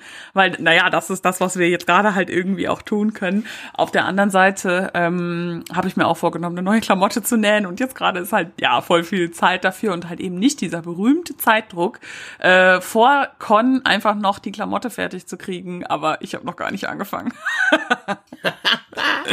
Das, Ja. Aber gut, ich meine, ist aber auch klar, weil du halt einfach mal keinen Grund hast, Ja, genau. anzufangen, weil es ist halt, Ja, also wird, so geht's mir zumindest. Also jetzt kommt bei mir noch dazu, dass ich einfach äh, äh, Homeoffice äh, gezwungen bin und Veranstaltungen im Homeoffice nicht so richtig gut gehen. Also mich eher so um Haushalt und, und Kinder irgendwie äh, gekümmert habe, den größten Teil der Zeit. Da hast du Genau. halt auch keinen Kopf mehr, um irgendwelche Labs zu schreiben. Also, oder Nee. Dinge zu basteln oder so. ja. Aber das kommt jetzt auch wieder. Also, Ja. Also muss man auch nicht, ne? Ey, ich, ich sehe auch alle Leute, äh, die einfach gar nichts machen wie ich und äh, einfach warten. Äh, ihr seid genauso valid. Auch die Leute, die sagen, ich habe keine Lust mehr auf Lab, ist auch okay. Also äh, das muss irgendwie jede Person für sich selbst wissen und dann ist gut. Da gibt's jetzt äh, kein richtig und falsch. Ja. ja, total. ja. Ähm, Steve, fällt dir noch was ein? Möchte noch was Wichtiges zum Thema Lab und Corona sagen? Äh, erstmal, erstmal will ich sagen, dass es total cool ist, dass du mich eingeladen hast, hier mit dir irgendwie die Zeit zu verbringen und äh, zu quatschen. Finde ich sehr großartig. Ja, gerne. Ja. Und äh, ansonsten, ja, lass es bald vorbeigehen. So, was will man sonst sagen? Ja. Ja, Ja. danke dir. Same auf jeden Fall. Ja, gerne. Hab mich gefreut, dass du da warst. Ich ähm, habe das Gefühl, dadurch, dass du auch schon so viele Erfahrungen hast in so vielen Bereichen, also du hast jetzt gerade auch immer mal voll viele Lab-Veranstaltungen oder so genannt, äh, von denen ich gar nicht wusste, auf die ich jetzt alle gehen will. Also wenn es dann wieder geht oder so. ähm, spannend und äh, habe auch auf jeden Fall viel gelernt. Ich packe die Links zu den genannten Veranstaltungen ähm, in die Show Notes, damit alle das auch finden können. Und ähm, ja, magst du vielleicht noch äh, erzählen, wenn Leute dir irgendwo auf Social Media, also wenn du da irgendwo bist, wo man dich finden kann? Äh, ja, ich bin so auf Social Media im Wesentlichen auf Facebook. Ich bin zwar auf Twitter, aber da lese ich nur so ein bisschen rum und poste eigentlich nicht. Mhm. Ähm, Ja. Auf Facebook unter meinem Namen, ähm, aber habe auch eine eine Seite Sailing for Adventure. Mhm. Also, können wir ja auch, äh, kannst ja auch den Link reinpacken. Und dann habe Ja. ich eine ähm, Webseite, wo ich auch ein bisschen blogge. Das ist nordischlab.de. Also Ja, super. Genau. Da, ähm, findet man auf jeden Fall dann auch äh, Steve, wenn noch weitere Fragen dazu sind oder ähm, genau irgendjemand, Genau. der was nicht so richtig verstanden hat, könnt ihr uns schreiben. Ja, dann bleibt mir auf jeden Fall noch äh, zu sagen, vielen Dank fürs Zuhören, ihr Lieben. Und äh, ihr wisst, wenn ihr selbst einmal diskriminiert worden seid oder mir Feedback auch hinterlassen wollt, schreibt mir doch einfach eine E-Mail an jetztmalkurzot.de. Vielen Dank und bis zum nächsten Mal. Tschüss. tschüss. Dann können wir wieder IT gehen.